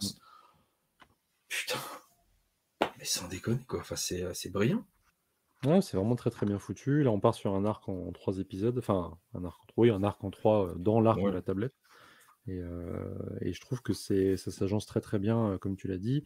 La scène, en effet, voilà, avec les Robertson qui est très bien, même si pour le coup, Là, c'est un peu plus problématique en termes de couleur parce qu'ils ont clairement perdu de. Ah, ils sont gris. ils sont, ils sont grisés, hein, clairement. Donc, euh, bon, super, bravo. Euh, et du coup, ça, c'est plutôt cool par rapport à la discussion. Et Jameson qui revient, euh, voilà, qui sort de l'hosto, qui revient un peu sur, sur le devant de la scène, qui va, qui va se faire remettre à sa place par Robertson, quand même, mine de rien. Donc, c'est plutôt cool. Et, et ouais, enfin voilà, on est sur, sur un très très bon épisode. Je suis tout à fait d'accord avec toi. Et voilà. Et voilà. Non, non, mais c'est. Tu, tu vois, dans les notes, pour te dire, j'ai mis, euh, tu vois, donc tous les mecs euh, qui faisaient leur première apparition. Donc on est quand même malgré tout, encore une fois, sur des créations de personnages. Ouais. Sur le thème de la mafia, comme on disait tout à l'heure, un thème euh, vraiment prépondérant dans cette, euh, dans cette fin de décennie. Euh, mais il y a quand même encore, malgré tout, euh, des personnages qui sont créés. Et là, eh ben, c'est c'est- c'est carrément trop d'un coup. Il y a juste la Magia de manière générale, euh, je crois qu'elle est apparue dans le- la série Avengers pour le coup. Non, Mais ça, c'est euh, la question que je me posais, tu vois. ouais. J'ai regardé avant de, de- de préparer, enfin de- pour préparer l'émission. Je crois que ça a apparu, elle est apparue dans la, dans la série Avengers et assez tôt, de manière générale, et elle a fait des petites incursions comme ça dans, dans différentes séries, peut-être Iron Man aussi, je crois, avec le comte Nefaria, tout ça. Enfin, c'est- La, la meuf qui a la, la, la tête, euh, qui a un masque en or, elle bosse pas pour Madame la Masque, Magia, elle Ouais. je crois qu'elle a bossé avec eux. Ouais, elle a bossé avec eux euh, de manière assez Un, mi-temps en intérim, un truc, euh, un Ouais, truc en alternance. Bref, ouais, ouais, ça ça. tu nous regardes. Allez, va. On passe à l'épisode 75 Euh, 74, décidément. euh, Ah merde, mais oui, mais c'est parce que je souligne en rouge en fait mes trucs à moi, et Ah du oui. coup ça me, ça ça me Eh, tire l'œil. ouais, c'est Euh, c'est Est-ce que je peux que juste... l'œil. ah, avant? Oui. Et là, on est sur une bonne, co- bonne colorisation pour le coup. Ouais, ouais, non, euh, mais, mais là, là c'est la branlée euh, la, la plus complète, là, visuellement. Là, Ça cette page-là, là, la première page de l'épisode, elle est incroyable. Il y a tout. C'est d'une beauté. Il y a le teasing pour le lézard, il y a le, la- le coup de pression de Marco, il y a Silverman derrière qui tire les ficelles. Ah, il y a quatre plans. Il y a, il y a l'imaginaire, premier plan, Silverman, deuxième plan, l'homme de main du caïd en dernier plan au fond. Enfin, pff, putain, et Non, une finesse du trait, euh, mais qui est grandiose. T'as Silverman qui, qui gifle Marco, euh, qui, mine de rien, sont, sont- non, voilà, un peu calmé. Donc, euh, tu vois que le vieux a encore de la ressource. Et, euh, et le visage, encore une fois, de Silverman sur cette planche, je trouve que il est tellement, et pour le coup, très accurate dans la version animée de 94 aussi.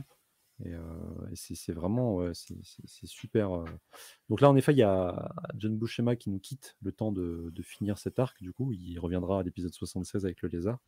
Mais, euh, mais voilà, donc là, on embraye directement donc, à la suite euh, avec un, Peter euh, qui, est au bout du rouleau, qui vraiment, encore une fois, acculé un peu par, tout ce qui se passe autour de lui. Le fait qu'il bah, se sente responsable un peu de la situation des Connors par rapport au fait qu'il bah, aurait cru comprendre que Connors avait été embr- embrigadé par deux personnages un peu chelous qui, justement, voilà, il va trouver une explication dans cet épisode-là. Il y a tout le côté où la lutte de pouvoir entre, Cicéron et, euh, et Silverman va encore monter d'un cran, puisque ben, euh, Silverman va tout faire pour que Connors euh, décrypte au plus vite les indications de la tablette et qui du coup prépare un, sérum qui, va avoir un- une importance dans l'épisode suivant. Et, du coup, nous, lecteurs, on est face à cette intrigue qui mêle euh, habilement milieu criminel et encore une fois, la, la vie privée de Peter Parker qui, qui ici va voir le retour un peu plus proactif d'un certain Harry Osborn qui va pas revenir de la, de la plus belle des manières, on peut le dire, puisqu'il va être. il va On apprend qu'il se drogue à cette époque. hein. C'est à, ce- c'est à ce moment-là? Ah, bah, alors, c'était une blague, mais pour le coup, quand t'as un look comme ça, ouais, je pense que t'as un problème de drogue, ouais. Alors, t'es pas loin, puisque je crois que c'est en 71 que l'arc de la drogue de Harry qui se drogue va, va arriver. Donc, euh, Ben, j'ignorais. C'est un arc qui a fait date dans l'histoire des comics, puisque c'est l'arc qui a coûté le, le Comics Code Authority à Stanley, justement, pour euh, le temps d'un épisode. Je sais pas si t'en as entendu parler. Pas du tout. Eh ben, on, on y reviendra euh, plus en avant à ce moment-là, mais euh, voilà, il arbore cette magnifique moustache qui, euh, qui nous a valu une petite conversation là aussi. Look fou manchou. Voilà, comme il l'évoque. Ma foi. de con. Euh, Il y a ça, il y a cette planche finale magnifique. Où, du coup, tu apprends la, la véritable euh, utilisation de la tablette et tu comprends que c'est un- une tablette euh, de jouvence en quelque sorte. C'est un peu le, le fameux puits de Lazare. calice, euh, le puits de Lazare ou même le calice, euh, enfin le, le Saint Graal de Indiana Jones, hein, c'est un peu ça. Euh, c'est pour le coup très, euh, très intéressant de, de voir encore une fois euh, Spider-Man face à, face à des, des criminels un peu plus classiques en dehors de ces grands super vilains. Et toujours le- les coups de pression magnifiques de Spider-Man avec le, le Spider Signal. Enfin voilà, il y a toujours voilà, une, grosse, une grosse partie enquête du personnage qui, moi, me plaît bien. Même si par moment, ils usent un petit peu trop du côté Spider-Sense qui va vraiment l'aiguiller sur un peu C'est un radar le truc. C'est vraiment un radar, c'est clairement ça. D'ailleurs, il va y avoir une vanne à ce sujet-là un petit peu après. Et, et du coup, bah voilà, ça, ça se termine là-dessus et on est sur un épisode qui, qui pose des enjeux pour la suite et qui le fait très bien et qui est encore une fois très bien, bien scénarisé. Je n'ai rien à rajouter. Rien. Si c'est moi dans ces épisodes-là, je bois mon petit lait, je, kiffe. Si j'avais juste noté que dans cet épisode, on a le, fils de Connors qui nous apprend qu'il sait que son père est le lézard, ce qui aura une importance pour la suite. C'est vrai. Encore une fois, plaf, la petite graine. La petite graine. Il y en a un ou deux, ils ont oublié, il y a quand même un des scénaristes à notre époque ce que c'était que ce, principe de planter des petites graines. Hein.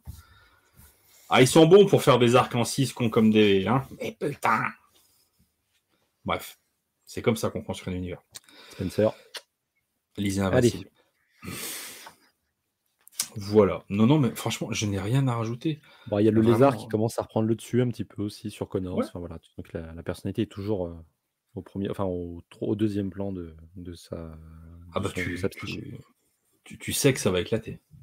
Ah bah oui, bien sûr. Tu sais qu'il va revenir et que ça va être la merde. Ça, mm. c'est euh, c'est cousu de fil blanc, quoi. Mm. Et bah du coup, on peut passer à l'épisode 75. Mm, tout à fait. On est au mois d'août, il fait beau, il fait chaud. Stanley, Romita, Jim Mooney, une couverture euh, magnifique euh, où on comprend qu'il va y avoir un mort et que Peter va être absolument déprimé. un, épisode graphiquement génial pour plein de raisons. Euh, il y a vraiment il y a des découpages des idées absolument magnifiques. Déjà la première page. Mm. Euh, comme d'habitude, de toute façon, toutes les premières pages sont absolument magnifiques, mais euh, pas toujours pour les mêmes raisons. Et là, j'adore ce découpage un petit peu dans la longueur, où tu vois un Spider-Man extrêmement aérien qui cherche, qui patin, enfin voilà, tu vois, c'est absolument magnifique. donc, le Silverman, il a bu sa potion. Il est jeune, il est très jeune. Euh, il rajeunit, il rajeunit, mais il rajeunit un petit peu trop. Un petit peu trop. Euh, évidemment, Spider-Man euh, va, va, arriver, il va se confronter au, Silverman. Le problème, c'est que bah, plus le temps passe et plus le Silverman, eh ben, il rajeunit, rajeunit, rajeunit. Il rajeunit tellement bah, qu'il devient, il devient quasiment un enfant. Euh, il devient un enfant et puis à un moment donné, il devient, il devient tellement, euh, tellement jeune et ben, qu'il disparaît comme s'il retournait à l'état d'embryon. on peut même soupçonner qu'au milieu de ce tas de vêtements qui restent du Silverman, on pourrait retrouver un ovule et un peu de sperme de son père. C'est pas, on n'est pas à l'abri de ce rajeunissement le plus total. Ah ben, il y a, bien, vraiment pensé. quelque chose. Tu as vraiment pensé. Il faut bien qu'il reste quelque chose. De la poussière, pour moi. Ah ouais, d'accord. Donc toi, quand tu, c'est de la poussière. Non, mais très bien. C'est plus, c'est plus symbolique. Tu vois ce que je veux dire? Le, tu, tu retournes à l'état de poussière, quoi. C'est... Oh, moi, j'étais dans le. Oui, oui, toi, tu étais dans le, la, naissance, euh, tout à fait légitime. La réalité, voilà, l'embryon, le, et à un moment donné, euh, plaf, euh, qu'est-ce que c'est que cette tâche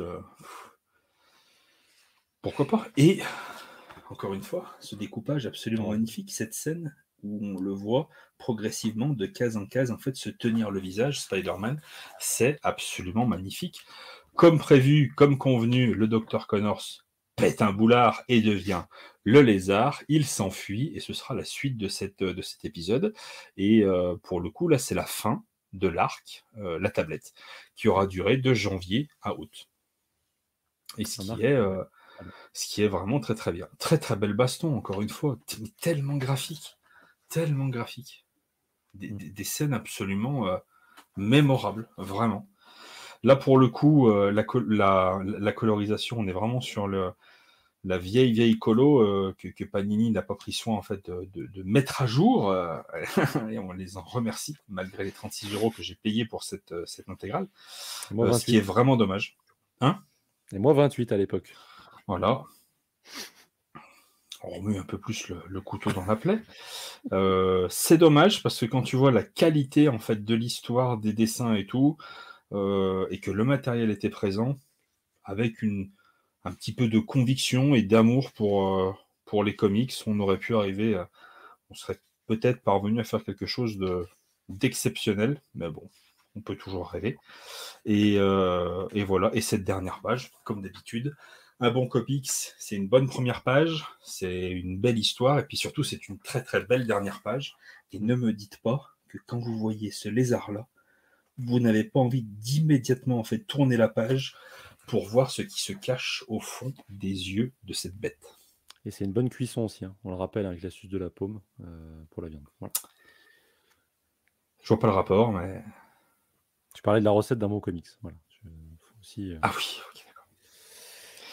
Voilà, on choisit pas toujours ses amis. Euh.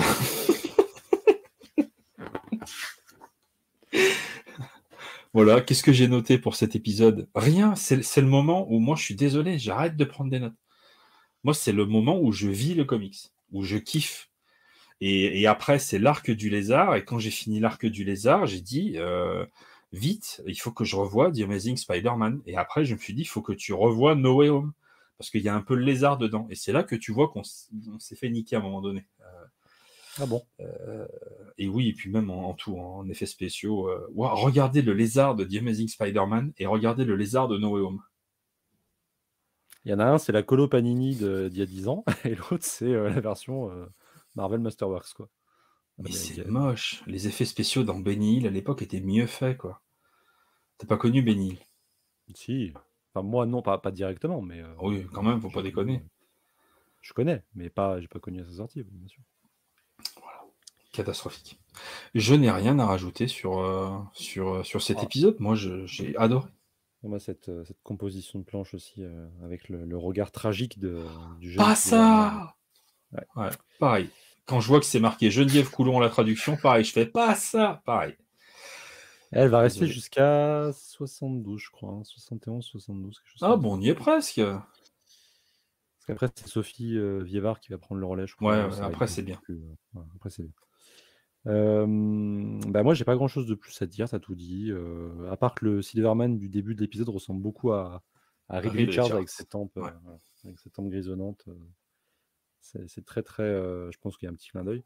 Mais c'est c'est très. Bah, dans un épisode de Fantastique, on va apprendre qu'il y a un lien de parenté. Tu savais pas? Je savais pas. Eh ben, poisson d'avril, mon pote. Ouais, je le savais. Enfin, je me doutais qu'il y avait un Oui, parce qu'on tourne le 1er avril. Hein. Cette vidéo sortira en mai, mais. Euh, pas du tout. Oh, je pense que ça va sortir très vite. Ne serait-ce que pour t'inciter à vite aller sur 1970. Et on en reparlera. Ah, euh, Comment ça? mais... T'as le goût quand même? Oui, mais j'ai deux, trois trucs à lire avant. Ah oui. Eh oui, j'ai des lives à préparer. Tu m'excuseras. Euh, non, mais c'est un très très bon épisode. Euh, on fait le 75e épisode de la série, mine de rien. Donc, ouais. voilà. Avec un très très bon épisode 75. Et comme quoi, il n'y a pas besoin d'une belle numérotation sur la couverture, hein, bien sûr. Et, voilà, je n'ai rien de plus à te dire, tu as tout très bien dit, je pense qu'on peut passer au suivant sans plus tarder. L'épisode 76. C'est à moi de le présenter du coup, parce que c'est eh un chiffre pair. 76, donc c'est l'arrivée officielle, s'il en est, de John Buscema qui. ah. ah bah. Eh bien, autant pour moi, tu vois, petite erreur sur ma vignette. Voilà. Puisque je n'ai pas crédité Big John c'est ça, de, faire le, travail à moitié. Alors. Euh... Attends, bouge pas, je remets la vignette parce que je te tends un doigt. Sauras-tu savoir Sauras-tu trouver lequel? Ça, euh, Je sais pas. J'espère que c'est pas l'index, sinon ça fait mal. Aïe. Euh, alors, alerte au lézard.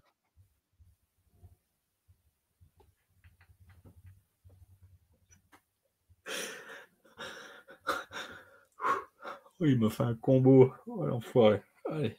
Putain. Ça, je peux pas le laisser, ça. Non, ça, tu peux pas le laisser. Tu peux le mettre en bêtisier, par contre. Alors, attends. Laisse-moi le noter quand même. 1h26. Ouais, note 1h20. 1h20. D'accord, note 1h20. Ouais, parce que le début, il y a 6 minutes. Euh, tu, me le rediras après, j'ai pas de style. Putain. Mm, mm, mm, pas peu, pas Attends, fier, hein. Oui, t'as raison, t'as raison. Deux secondes, deux secondes.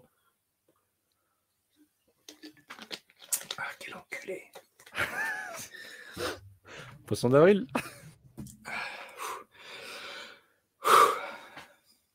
On est reparti? Et donc, on passe à l'épisode euh, 75, on disait. Hein, Et non, toujours pas. 76, hein.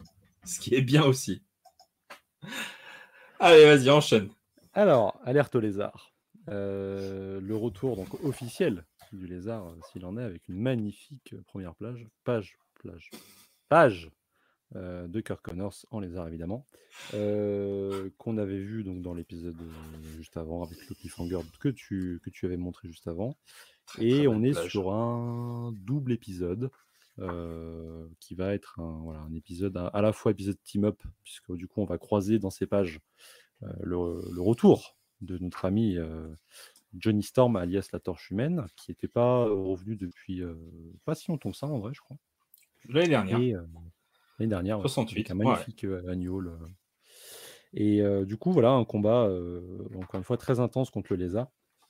un combat toujours très aéré, très, très arachnéen, avec des, des high kicks et des, voilà, des, une agilité supplémentaire, puisque le lézard demande forcément un peu plus de, d'ajustement en termes de combat qu'un choker ou qu'un, ou qu'un électro, où les styles de combat vont être assez différents.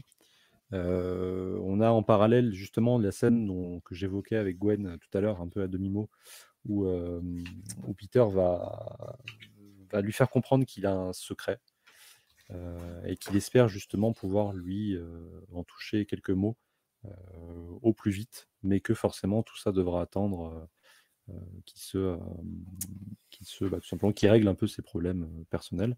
Donc on comprend un peu la, la détresse de, de, cette relation de couple qui, qui va un peu à deux vitesses et Gwen qui malgré tout va, va lui dire que voilà, elle attendra le temps qu'il faudra et je trouve que c'est assez comment dire assez révélateur quand tu sais où va aller cette relation.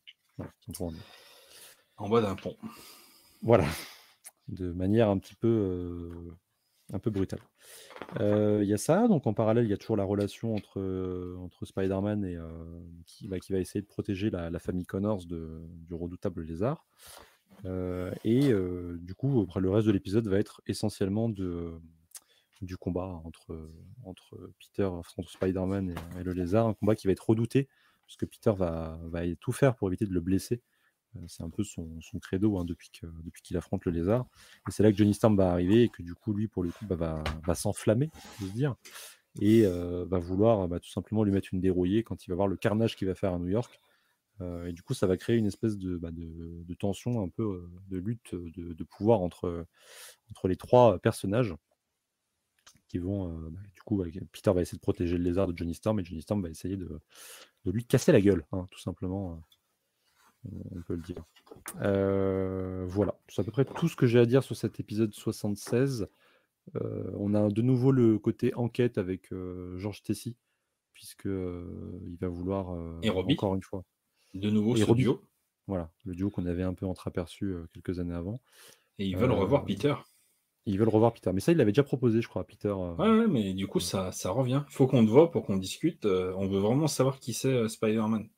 Et l'autre, il a une goutte là, tu qui coule le long de la. Bah, c'est la case que tu as montré, justement. Tout à fait. Voilà. Et Peter qui va prendre cher euh, de ce point de vue-là, mais aussi face au lézard, parce qu'il va, euh, il va quand même un peu plus douiller que d'habitude, je trouve. Parce que la dernière fois qu'il l'a croisé, il avait un bras dans le plâtre, donc c'était quand même justifié. Mais là, mmh. euh, il va quand même, il va souffrir un peu. Ouais, enfin, le... Moi, je le trouve magnifique, le lézard. Il n'a jamais été aussi beau. Je... La, baston est absolument incroyable. Euh, j'aime beaucoup le lézard de McFarlane. Après, c'est un autre style. Mais euh, Ah ouais, non, mais attention, moi je parle de ce que j'ai connu avant. De, ah entre 62 et maintenant. Ah bah oui. Ok, d'accord. Ok, ok. Ah, parce que le, oui, c'est autre chose après. Euh, mais, mais là, là c'est quand même, quand même très très bien, quoi. Ah oui, bien sûr. Moi, j'aime vraiment. Hein. C'est un vrai lézard. C'est pas un crocodile. Ouais. ouais, ouais. Non, puis euh, le toujours la, la, veste quand même de médecin, euh, code couleur euh, vert, violet des méchants. Code couleur aussi de Hulk. Hulk est-il un héros? Vous avez 4 heures. Vous avez 4 heures. Hulk est-il le super-héros préféré de G? Vous avez 5 heures. Vous avez 5 minutes. Et enfin voilà, super, super intéressant. Moi, j'ai vraiment bien aimé. Et l'arrivée de, de la torche, bah, moi, me plaît bien parce que c'est pas, pas du tout déconnant dans, le, dans le contexte où on est. On est dans un univers partagé à New York, donc c'est possible qu'à un moment donné, voilà, il arrive. C'est pas le fait qu'il arrive comme ça qui me dérange, c'est plus le fait dont la façon dont il va sortir, mais ça on en parlera dans l'épisode suivant. Hmm, est-ce que tu veux qu'on attaque maintenant? Bah, En vrai, euh, si t'as rien de plus à dire, euh, après là on va être dans une petite routine parce que euh, c'est vraiment la même équipe créative, à part voilà, il y a Bouchema qui arrive de manière un peu plus prononcée, mais autrement il n'y a pas grand chose de plus à dire, c'est la suite de l'histoire. Moi j'ai pas ouais, enfin là... on, est sur. Ouais, enfin c'est tellement naturel en fait de quelle manière ça, ça, ça, découle, de quelle manière ça s'enchaîne. Enfin voilà, le, Connors, le lézard, on les a vus arriver, on savait que forcément ça allait se passer, on était impatient. De la manière dont ça se passe, moi je suis content. Enfin, c'est franchement, euh, je, vais te dire un truc. Qu'est-ce que j'ai noté pour cet épisode? Euh, Grosse baston, on kiffe, euh, absolument génial. Le truc de Robertson où il discute avec le Captain Stacy. Enfin voilà, il n'y a pas, il a pas énormément, énormément de blabla. On est vraiment sur sur de l'action on sent qu'à cette époque-là, on a vraiment des dessinateurs qui font des choses vraiment magnifiques. Euh, et, du coup, on laisse beaucoup, beaucoup de place pour les dessinateurs pour s'exprimer. Regarde, voilà, la, case où il, commence à se balancer. Iconique as fuck. C'est euh, du Spider-Man absolument pur jus. je vais même te dire ça aussi. de quelle manière putain, de quelle manière, en fait, là, le lézard, il le tient? De quelle manière, en fait, il est à moitié KO au-dessus du vide? Là, son, le, dessin des muscles, comme les muscles, en fait, sont relâchés. C'est du Spider-Man pur jus. Vraiment. C'est tout simplement magnifique. Voilà, et donc bah forcément, ça se poursuit avec, euh, avec cet épisode 77, où là, pour le coup, je n'ai pas oublié de créditer John Buscema avec toujours les mêmes, Stanley, John Romita Senior, Jim Mooney. On est en octobre, on arrive quasiment à la fin de l'année. Euh, et ben on est, euh, on est sur la suite en fait de cette histoire. Il n'y a pas vraiment de coupure. Euh, le lézard est là, euh, il faut absolument l'arrêter. La torche humaine veut absolument eh ben, aider Spider-Man à démonter le lézard. Le problème de Spider-Man, le cas de conscience, c'est qu'on ne peut pas lui faire du mal au lézard, étant donné que c'est le docteur Connors, et il ne peut pas l'expliquer à la torche humaine, parce que sinon, il va livrer en fait le secret du docteur Connors et, euh, foutre en fait sa vie en l'air, foutre la vie de sa famille en l'air. Et, j'aime beaucoup en fait bah, cette, euh, cette dualité. Évidemment, euh, encore euh, bah, sur, sur une belle baston, que ce soit dans les airs ou bien sur un bateau, dans l'eau, etc. etc. ça a vraiment, vraiment de la gueule. On a une intervention du fils de, de Connors qui vient bah, pour essayer de, de raisonner son père, mais c'est malheureusement assez, assez compliqué bah, pour lui. Et puis on voit qu'il ne le reconnaît pas du tout et qu'il a envie de le, envie de le démonter, si je ne dis pas de bêtises. La résolution, effectivement, pour retransformer le docteur Connors, euh, bon, voilà, c'est-à-dire que Spider-Man, il trouve des grands bidons de déshydratant, il en verse sur la gueule du docteur Connors et ça permet de se retransformer en être humain. Mmh. Mmh. On, est, loin euh, de l'épisode de, la fin de, leur dernière confrontation où il, s'était quand même plus cassé le cul pour faire un remède, hein, je trouve. Ah non, le dernier épisode, c'est le frigo. Ah oui, puis il y a eu le frigo, oui, le frigo, pardon, autant pour moi. Mais qui était une super idée pour le coup, le frigo euh, du wagon. Euh. Ça va. Là, ah, bah, comme par hasard, je tombe sur un bidon de, poudre déshydratante. Alors, je sais pas si c'est utilisé beaucoup dans la marine ou parce qu'on est à proximité d'un port, donc je sais pas, hein, mais. Mmh. Enfin, je connais pas euh, les, hydratants. Je, je, vois pas ce que c'est, je ne sais pas si ça existe. Euh, si vous êtes scientifique mmh. et que vous passez par là, euh, des hydratants. Vous, vous appelez plein étrange. Mmh. On peut en parler, c'est pas un souci. Non, mais c'est dommage parce que tu vois, à la limite, j'aurais préféré un, un, joli chaos et hop, il est chaos, il se retransforme, classique, mais propre que le, que, bidon déshydratant. Mais honnêtement, moi, ce niveau-là de l'intégrale, je, mange tout ce qu'on me donne euh, et, j'ai adoré. Et j'ai adoré, j'ai passé un bon moment. La fin, bon, il y a le happy end, voilà, il retrouve euh, sa femme, son gosse, euh, tout va bien jusqu'à la prochaine fois. C'est bon, on connaît l'histoire. Mais, mais ça me va. Ça me va bien. Je n'ai rien de mieux à dire. Alors, moi, c'est pas le happy end qui me dérange, c'est plus la façon dont il sort Johnny Storm de l'équation que je trouve. Enfin, je veux dire, c'est pas la première fois qu'ils se rencontrent et, et le problème, c'est que là, vraiment, ils le font passer Johnny pour pour encore plus bête qu'il ne l'est déjà, quoi. Et il lui dit, enfin, il fait croire à Johnny qu'il a un sens télépathique, radar, je sais pas quoi, et qu'en gros, justement, ça lui permet de comprendre que les, les Fantastic Four ont besoin de lui, quoi. Et qu'en gros, c'est le moyen qu'il a trouvé pour l'éloigner du lézard. Je trouve que c'est très facile et, encore une fois, ça montre pour moi la limite de certains team-up et, et, de ce qu'on peut en faire, quoi. Il y a très peu de team-up pour moi marquants avec la torche humaine au final. Et, celui-ci n'en fait pas partie, quoi, pour cette raison-là. Mmh. Et je trouve ça dommage. Après, dans les bons points à noter, il y a cette scène magnifique où ils sont sous l'eau. Où Peter et le lézard voilà, s'enchaînent plusieurs coups et de, des, prises, etc. Enfin, ça m'a beaucoup fait penser, justement, encore une fois, aux différents animés, hein, notamment suite 94, mais pas que, avec cette scène où, où, Peter doit aller récupérer le, l'appareil qui sert à, changer l'ADN, justement, il va dans l'eau. Et tu as le lézard qui arrive tel un, crocodile, justement, et il, il, il empoigne, enfin voilà, il, lui fait des prises, tu vois, de, de, vrais reptiles. Et, euh, et c'est, je trouve que c'est, pour le coup, c'est vraiment pour moi ce qui a inspiré euh, les, les, produits, les producteurs de cette série. Donc ça, c'est des éléments qui sont très cool. Et sinon, après, c'est un épisode qui est 100% action, comme tu l'as dit, donc il n'y a pas grand-chose à noter à part euh, le fait de, de, profiter de ce qui se passe sous ses propres yeux, quoi. Euh, même si le, le fils Connor, ça arrive peut-être un peu vite. Euh, mm. Il sort un peu nulle part. Bon, je dis ok, pourquoi pas. Mais, mais au moins, voilà, on est servi par un bon spectacle. Et, c'est sympathique. Voilà, mais sans plus. C'est pas le point fort de cette intégrale pour moi. Non, pour moi, le, le climax, c'est Silverman. Ouais, et l'arc suivant aussi. Le dernier arc. Si, j'ai bien aimé. Franchement, j'ai bien aimé. J'ai bien aimé, mais euh, j'ai adoré même. Je sais pas, j'ai bien aimé. Mais, euh, mais encore une fois, plus pour l'aspect politique. On pourra en reparler. Bah, Prochaine fois. Non, pas du tout, on continue. Bah non. Il reste deux épisodes. oui, trois. Euh, et donc, c'est à toi. 78, c'est ça? Exactement. Donc, euh, Avec la nuit du rôdeur hein J'adore ce nom. Pourquoi, c'est... Pourquoi sur ce ton-là? Parce que c'est comme ça qu'on dit le rôdeur hein. Le rôdeur Le, crawler en anglais. Le rôdeur, du coup, pour moi. Euh, le rôdeur pour toi.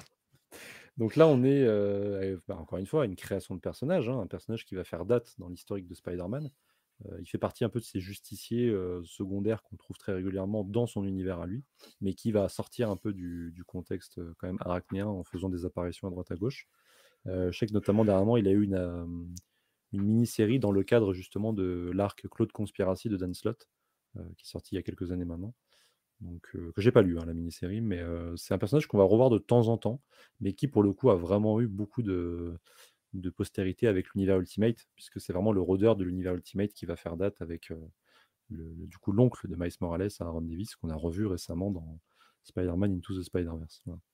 Donc là, c'est pour le coup rien à voir, c'est la version classique du personnage, c'est Obi Brown qui est introduit, donc c'est un, une espèce de, Peter Parker-like, un jeune homme un peu sans le sou qui est extrêmement talentueux, très intelligent et qui va se confronter finalement à des, obstacles de la vie, de, l'évolution de la vie finalement, et de, ce qu'il est amené à devenir. Et il va décider d'utiliser ses, grands talents pour bah, tout simplement créer l'offre et la demande, essayer de, d'être un temps le braqueur et le criminel, donc sous l'identité du rôdeur, et ensuite d'être le sauveur sous l'identité d'Obi Brown pour essayer de, bah, de, refaire valoir un peu son, sa position dans le monde du, du travail, mais pas que avec toujours un design absolument épuré et incroyable euh, de mise en scène euh, de, la part des artistes de, cet épisode, notamment du coup John Buscema.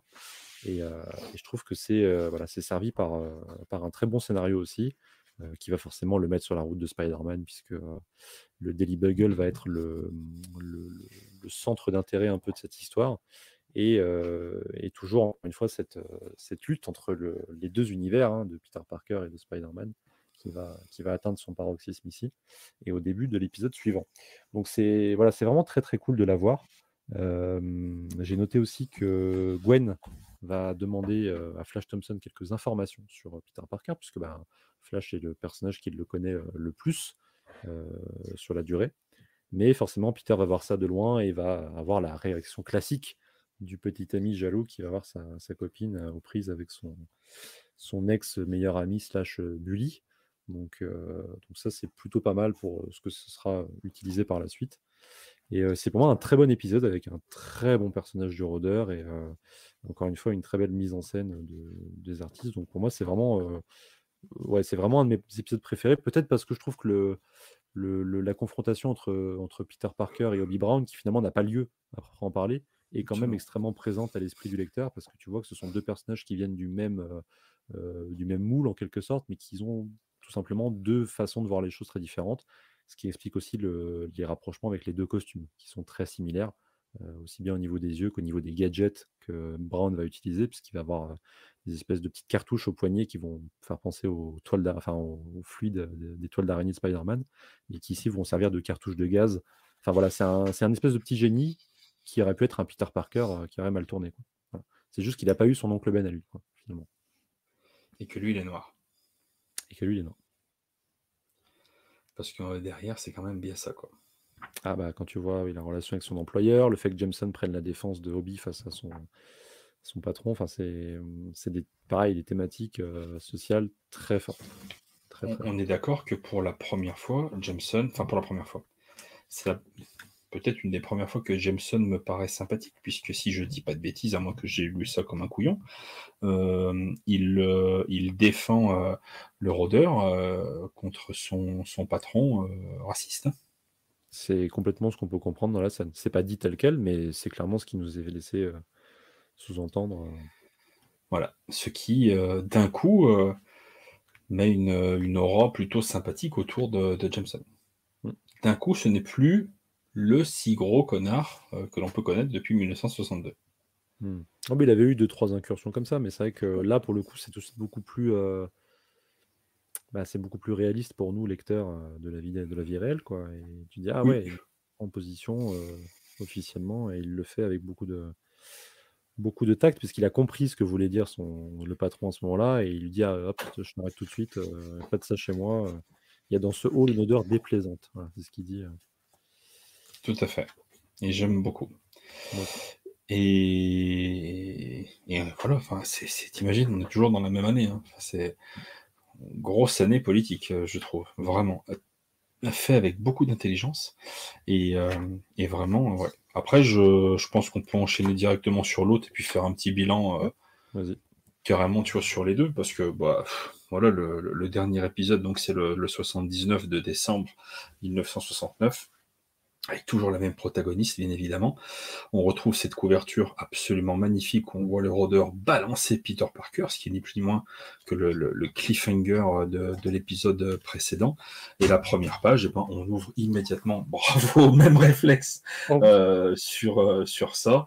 Et, c'est un Peter Parker donc euh, qui se jette plus ou moins volontairement en fait par la fenêtre et qui donc évidemment se rattrape il y a une espèce de confrontation avec le rôdeur. Euh, enfin, c'est même pas une espèce, il y a une confrontation. Mais euh... à moi, par contre, je t'avoue que tu vois, le, design du rôdeur, euh, les gadgets et tout. Euh, hmm. Ah ouais, j'adore. Ouais, pas moi pas super fan. Le, le, design, le masque, tout ça, aucun problème. Les grandes griffes, ça fait vraiment méchant je sais pas comment dire. C'est pas forcément ma, ma, super tasse de thé. Euh, j'aime beaucoup en fait sa réaction euh, euh, où bah, voilà, il, sait qu'il a balancé en fait dans le vide Peter Parker et il se dit que ça y est maintenant c'est ça va devenir un meurtrier, etc. Et puis bon, il va y avoir donc cette cette ultime confrontation où Spider-Man va, va, va, battre le rôdeur, mais finalement, au terme d'une petite discussion, il va comprendre en fait bah, quelle est la problématique euh, de ce monsieur et puis tout simplement décider de ne pas le, livrer à la police et euh, de lui laisser sa liberté et, une chance de faire mieux que ce qu'il a fait jusqu'à présent. Et j'ai trouvé ça super intéressant. on était. Est-ce que c'est le premier super vilain noir de la galerie de, Spider-Man à ce moment-là? Est-ce que c'est. on peut le considérer un peu comme ça? Il n'y en a pas eu d'autres avant, de noir. qui, était, qui était un super vilain. On se rend compte que ça n'en est pas vraiment un. Euh, et, encore une fois, enfin voilà, le, message euh, est, super intéressant. Et voilà, écoute, t'as fait une connerie, t'as fait une boulette, t'as pas eu de chance, mais euh, on va on va partir du principe que tu auras une autre chance. Et puis fais mieux, mon garçon. En gros, en gros, c'est ça. Très adulte hein, de la part de, de Spider-Man. Enfin, vraiment encore une fois, enfin, politiquement, c'est quand même juste incroyable cette année. Euh, et avec ce genre de truc, c'est. J'ai trouvé ça vraiment, vraiment chouette. Totalement d'accord. C'est un personnage qui est touchant, c'est le côté trauma, le fait que ce soit un bon gars qui n'ait pas voulu euh, tuer quelqu'un. Enfin, ça les rapproche d'autant plus et ça crée une relation très particulière, je trouve, entre ces deux justiciers qui a, qu'il n'y a pas forcément avec d'autres personnages. Moi, je t'avoue que le côté gadget me dérange pas, puisque, euh, puisqu'on il t'explique que voilà, c'était des, inventions qui avaient pour, pour but de simplifier son travail au quotidien. Donc après, bon voilà, il y a un côté suspension complète, d'incrédulité aussi, mais, mais ça ne m'a pas dérangé plus que ça. juste les griffes. les griffes, tu vois. Pour, l'adhésion aux façades, pour son travail de laveur de vitres. Enfin, bon, après, tu dois te trimballer avec ça en laveur de vitres. Disons que tu vas vite piquer les façades. Quoi. c'est vrai. Ces plans en contre-jour qui sont assez inédits dans, le, dans l'univers graphique de la saga aussi, que j'aime beaucoup.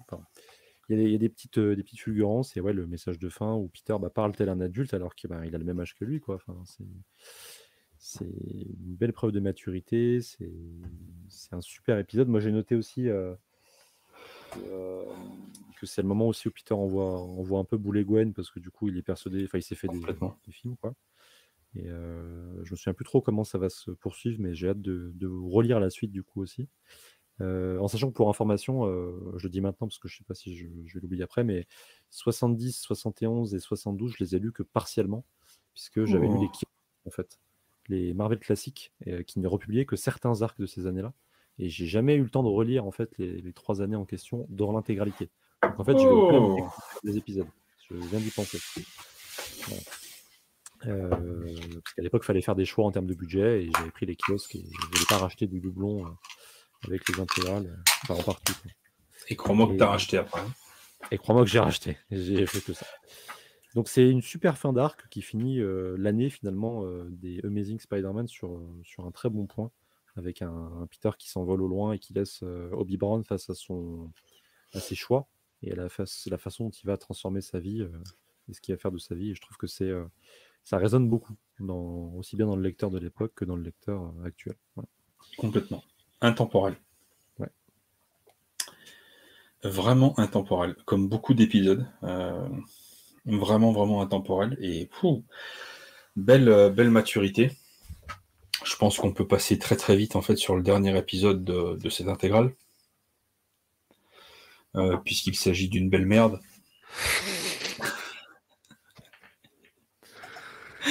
Ouais, le euh, Marvel Super Heroes 14. Euh, Avec pourtant des gens bien. Hein.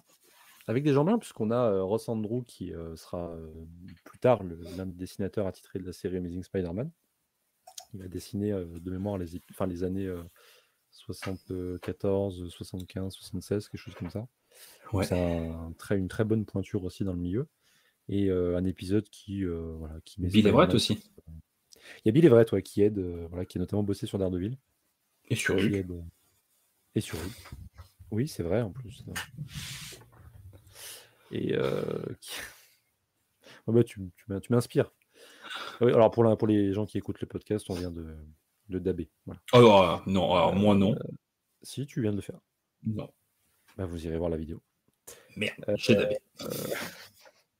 Et du coup, un épisode, c'est une espèce, une espèce d'annual non officiel qui contient aussi justement des passages des annuals précédents avec des, de la trivia un peu sur, euh, sur le, le background de Spider-Man. Euh, Allez, c'est de la merde. Euh. clairement, c'est un truc qui est totalement indispensable. Peter fait face à une espèce de, de, c'est une espèce de, Peter Venkman de SOS Fantôme, puisque c'est un expert en parapsychologie. Tout à fait ça. Avec, les, images, ouais, La même chose.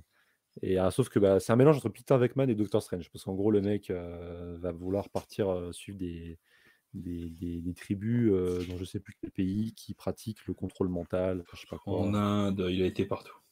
Enfin voilà, c'est un méchant un peu bas de gamme qu'on reverra jamais. Enfin, je crois pas, hein, sauf, sauf Sébastien si jamais il a des infos, mais très honnêtement, voilà, c'est très Il contrôle à distance une espèce de, de robot géant, enfin un truc, artificiel, je sais pas quoi, l'homme artificiel, il l'appelle. Mimo mi-dur. Mmh. Et ouais, et non, non, c'est bien de la merde. Hein. Ça n'a aucun intérêt. Surtout de la, manière en fait dont il perd hein, le méchant. C'est-à-dire que le méchant, il est, euh, il, a, euh, il est euh, câblé de partout sur sa machine et tout. Puis il y a un mec qui vient pour lui emmener du, courrier. Il met un coup de sonnette, ça fait sauter les plombs. ça lui grille le cerveau.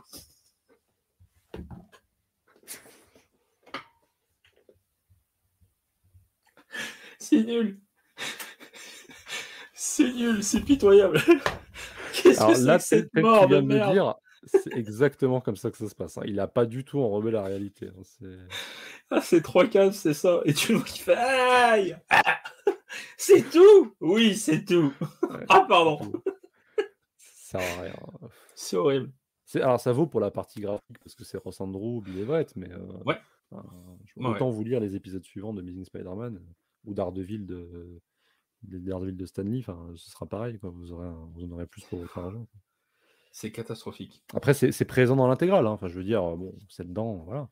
Mais euh, on l'a relu. Enfin, moi, je l'ai relu pour la forme. Hein. Je savais, euh, je me souvenais très bien de quel genre d'épisode c'était. Euh, je savais que oui, ça, tu peux sauter. Hein. Tu peux clairement sauter. Ça n'importe rien. En revanche, j'aime bien les petits bonus à la fin. Et pour une raison très particulière. les petits bonus ça va te présenter là où ils vont boire le café, lui et ses potes. voilà. Et surtout, en fait, quand j'ai vu ça, quand j'ai vu cette page-là. Ouais.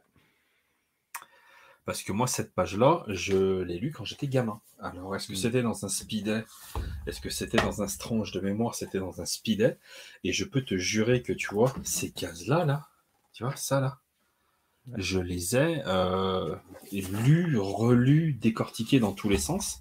Parce que ce que j'adorais énormément en fait dans, euh, dans, dans les comics, euh, et c'était les gadgets, c'était les plans, les schémas, les plans de coupe, essayer de comprendre, de prendre le temps en quelques pages de comprendre un peu bah, ce qu'il y avait derrière les pages de nos comics et comment pouvaient marcher tous ces fabuleux gadgets. Et j'avais adoré voir en deux cases comment ils décrochaient en fait une, une capsule de, toile pour la mettre dans, dans, son lance-toile. Une pression, ça fait ça. Tu appuies un peu plus fort, ça te fait un plus gros jet pour éteindre éventuellement des incendies, ce genre de truc. Euh, comment euh, ses yeux sont blancs, bah, il y a un verre polarisé. Y a... Et en fait, et tu regardes tout ça, puis tu penses très fort au film euh, Amazing Spider-Man. Et c'est tout ça, en fait. C'est tout ça. Et c'est c'est génial, quoi. C'est tout simplement génial. Euh, il y avait aussi cette. Euh, pareil, ça, je l'ai vu, ça. Ça, je l'avais vu, tu vois. Le coup du parachute, euh, du bouclier, contre le mec qui balance. Ça, je l'ai vu dans des speedés. C'est vraiment. Et à la fin, il y a, il y a 4-5 pages où tu vois, si je dis pas de conneries, Stanley, Jim Mooney et, et, John Romita, en fait, en train de taper un délire sur comment ils vont écrire un épisode, et puis, euh, puis au final, tu as Roy Thomas qui arrive et qui, qui a lui-même la même idée. Très drôle, très sympa. Encore une fois, ça, met, euh, ça met aussi en avant euh, la, personnalité qui était Roy Thomas, qui était quand même, pour moi, l'un des numéros importants aussi de, chez Marvel à l'époque. Hein, on le sous-estime beaucoup trop. C'était pour moi le, le, deuxième un peu Stanley en termes d'idées, en termes d'évolution. Enfin, pour moi, il a, il a réinventé la série Avengers après Stanley. Quoi. Stanley, il a, il a lancé la série Avengers, euh, on ne savait pas trop où ça allait, quoi. Et Roy Thomas, ça a apporté quand même beaucoup de personnages, notamment bah, euh, le personnage de, Vision, si je dis pas de bêtises. En tout cas, il l'a réinventé de façon à ce qu'il soit beaucoup plus euh, marquant dans la suite de la série. Et, je trouve que bah, c'est révélateur aussi des, de l'ambiance qu'il y avait dans les bureaux, même si évidemment c'est très caricatural. mais ça montre aussi un peu les relations de pouvoir qu'il y avait entre, entre chacun. Et le fait que Roy Thomas était un petit peu, enfin, j'imagine, un peu à l'écart, mais pour autant non moins prolifique. J'ai eu la chance de, le rencontrer et tout. Et tu, tu te rends compte vraiment du, succès et de, de, ce qu'il a apporté pour, pour les comics. Donc, c'est des petits bonus sympas. Voilà, c'est des petits à côté. Nous, on est avides de ça parce que on aimerait en apprendre un peu plus sur les, les coulisses un peu de création, mais en soi, c'est pas ça qui va vous, refaire votre, votre intégrale.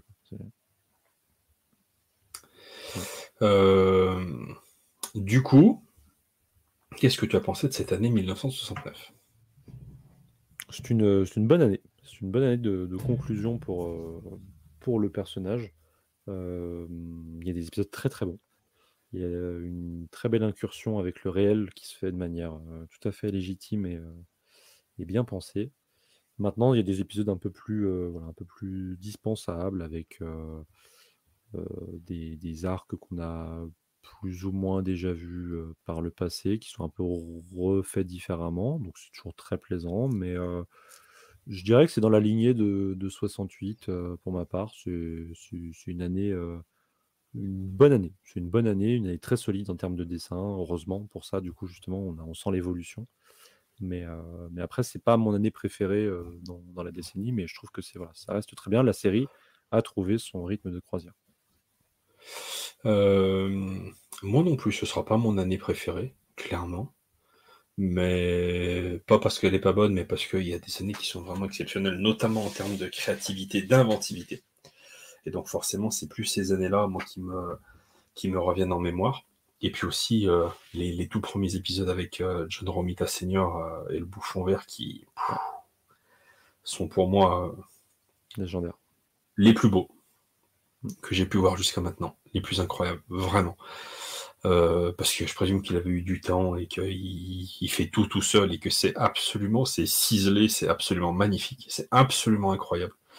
moi j'ai trouvé que c'était une très très belle année construite vraiment de la même manière que 1968 sur la, la forme, la construction, euh, la, la, narration. Je trouve qu'ils ont, ils ont trouvé une espèce de, de vitesse de croisière et une certaine méthode et qu'ils l'appliquent euh, une fois de plus.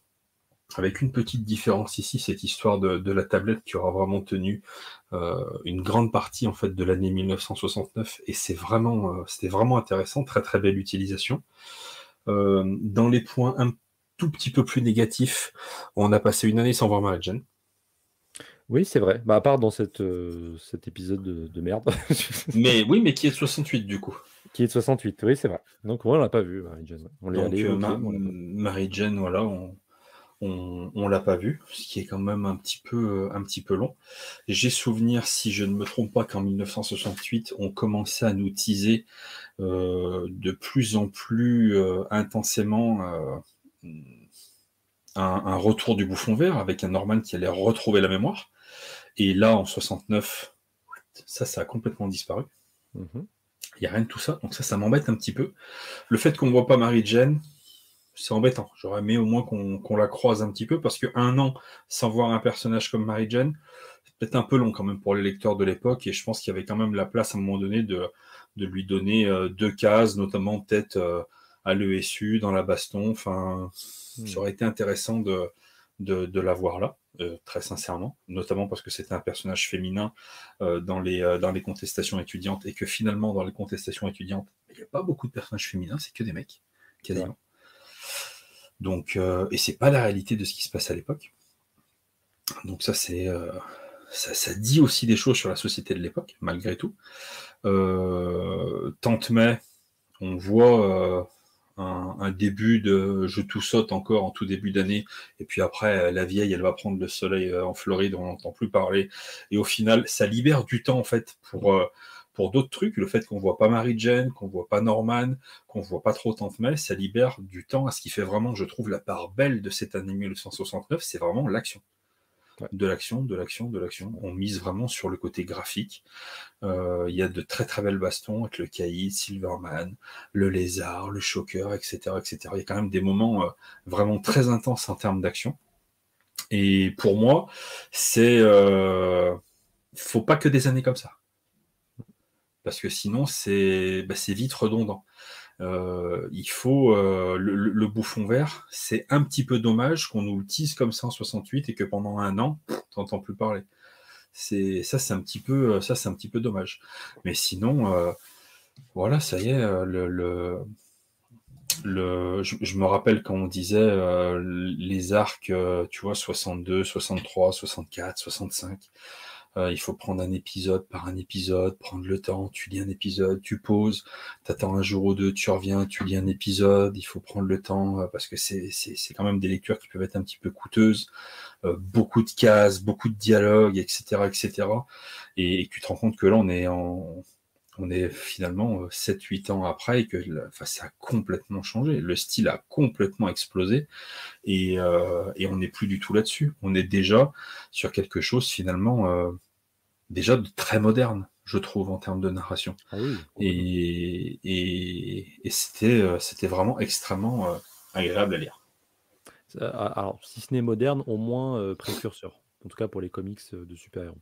Parce qu'il y a vraiment, encore une fois, toujours ce côté où je trouve que Marvel était, vraiment en avance par rapport à DC de ce point de vue-là, où tu vois que le Silver Age chez DC, c'est pas du tout la même, la même recette. Quoi, hein. C'est beaucoup. Ouais, a priori, quand tu vois des, personnes comme Oz qui en parlent, ou euh, moi de ce que j'ai lu vite fait de, Flash ou de Green Lantern, mais très sporadiquement, je suis loin d'avoir tout lu, hein, j'ai prévu de le faire. Mais c'est quand même très différent de. Euh, c'est beaucoup plus inaccessible que, ce qu'ont fait les auteurs de chez Marvel, qui pour l'époque devaient vraiment passer pour être, enfin pour des, gens très, euh, très en vogue, quoi, parce que parce qu'ils avaient quand même cette proximité. puis voilà, il y avait déjà, comme tu dis, les codes de l'action, etc., qui, présent et qui savait divertir les lecteurs. Donc, avec moins de dialogue pompeux, moins de, cases un peu un peu casse-burne. Enfin, c'est, on est vraiment dans quelque chose de, de beaucoup plus beaucoup plus proche de ce qu'on peut trouver. Désolé. T'es ah, J'allais et, et voilà. Et alors ça c'est le problème quand tu vois on n'est que deux et que tu, euh, tu, coupes la caméra, le micro pour te moucher, pour éviter d'en mettre les. Voilà, c'est que du coup, le mec, il est tout seul. Ah tu es bien obligé, tu as dû te sentir seul de 3 secondes. Ça va que c'est pas mon coup d'essai. Mais, euh, non, mais bien, bien, vraiment très très bien. Et, euh, peut-être pour le bilan bah, du, de la décennie, ouais, pour te rejoindre un peu ce que tu disais. Oui, alors du coup, ton bilan de la décennie, parce qu'on n'a pas encore abordé celui c'est moi, c'est très positif, hein. Pour moi, c'est une des meilleures décennies. Je préfère, de mémoire, je préfère la décennie 60 à l'année 60 enfin, la décennie 70, que je ah trouve très forte sur le début, mais qui pour moi va un peu, se casser la gueule à partir de 76, du moins jusqu'à voilà, jusqu'à, 79, enfin voilà, on en parlera à ce moment-là, mais je trouve que la fin de des années 70 est quand même moins moins créative que que les années 60 du coup, les années 60, c'est vraiment top. Il y a beaucoup de, beaucoup de pistes qui sont laissées en suspens, comme tu dis, mais de toute façon, tout ce que tu as évoqué là, c'est des choses qu'on va revoir, hein, tu t'en doutes bien. Donc, certes, ça prend un peu de temps, mais, mais voilà, je, fais complètement confiance à, l'équipe créative et à Stanley, qui était vraiment, vraiment au bon endroit au bon moment à l'époque, en tout cas.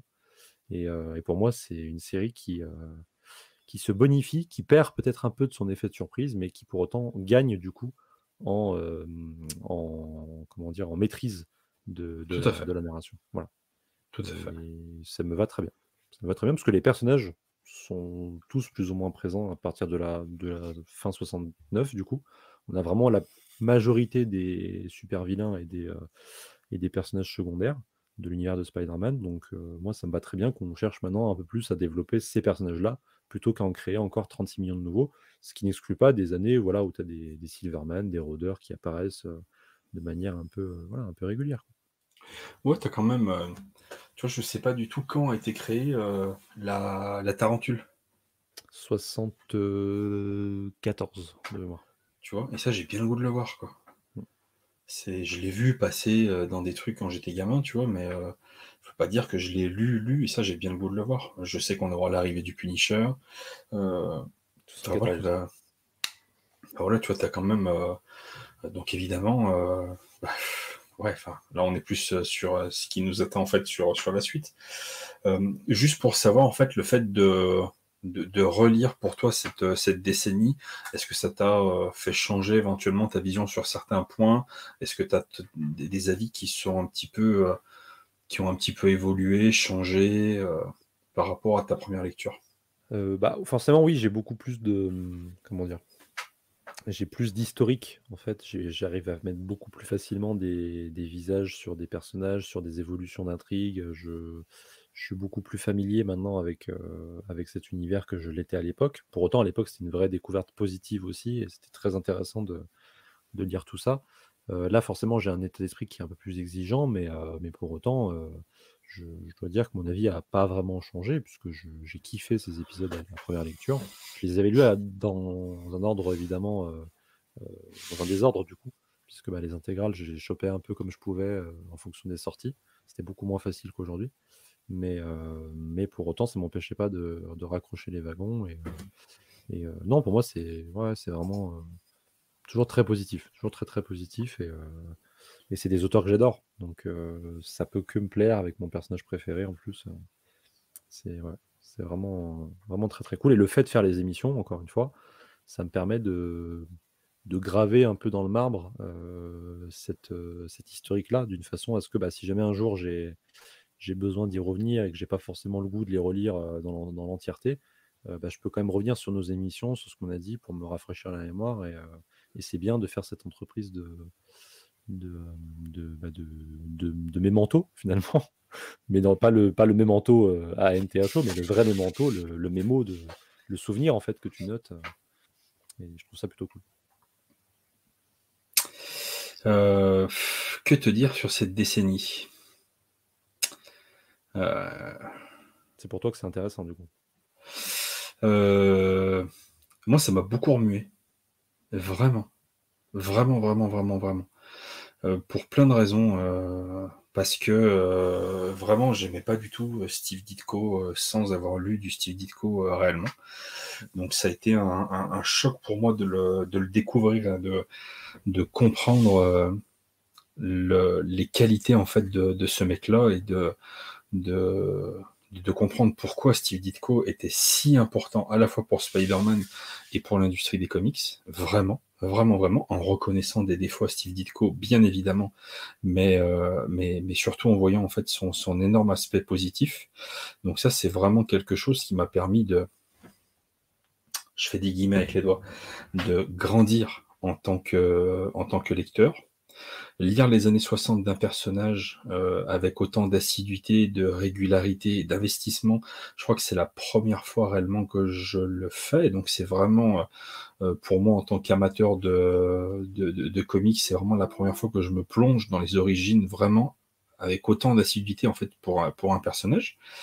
Et, euh, ça me, ça me fascine, ça me fascine, ça me donne envie éventuellement d'en voir, euh, d'en voir éventuellement d'autres, mais je, je suis bluffé en fait, je suis bluffé par, euh, par la qualité en fait euh, du récit, je suis bluffé par cette capacité en quelques années à avoir créé un univers aussi riche, aussi varié, et euh, de l'avoir fait évoluer en fait à ce point-là, en ayant simplement euh, changé une fois de dessinateur, en ayant toujours Stanley aux commandes.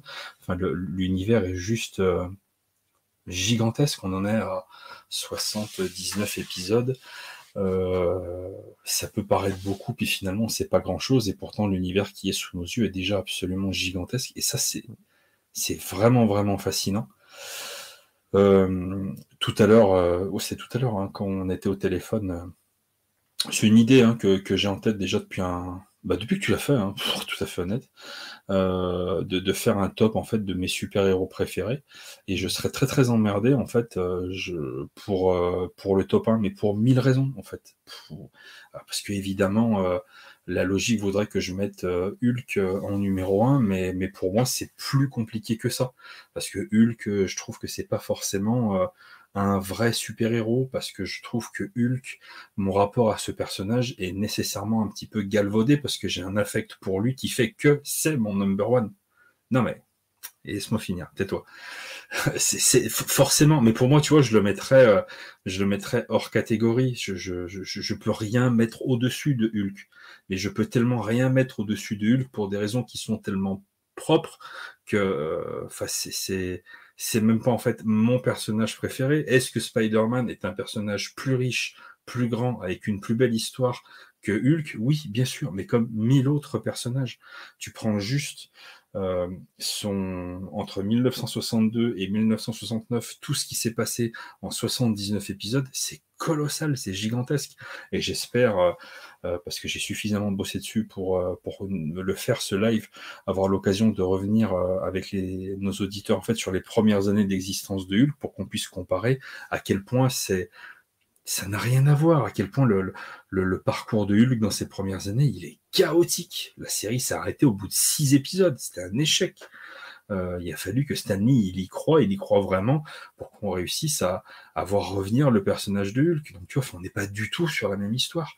Et, et, et, je trouve fascinant en fait de découvrir le personnage de Spider-Man par ses origines et d'essayer avec toi, tu vois, de modestement décrypter un petit peu euh, ce qu'on voit, décrypter surtout dans les, dans les premières années où, où, il y avait beaucoup plus de choses à décrypter que sur 68 et 69, où on était beaucoup plus dans, dans, euh, dans de la lecture, euh, comment dire, très fun, très appétissante. Enfin voilà, c'était, je trouve qu'on est vraiment dans des épisodes qui se lisent encore très très bien à, à l'heure actuelle.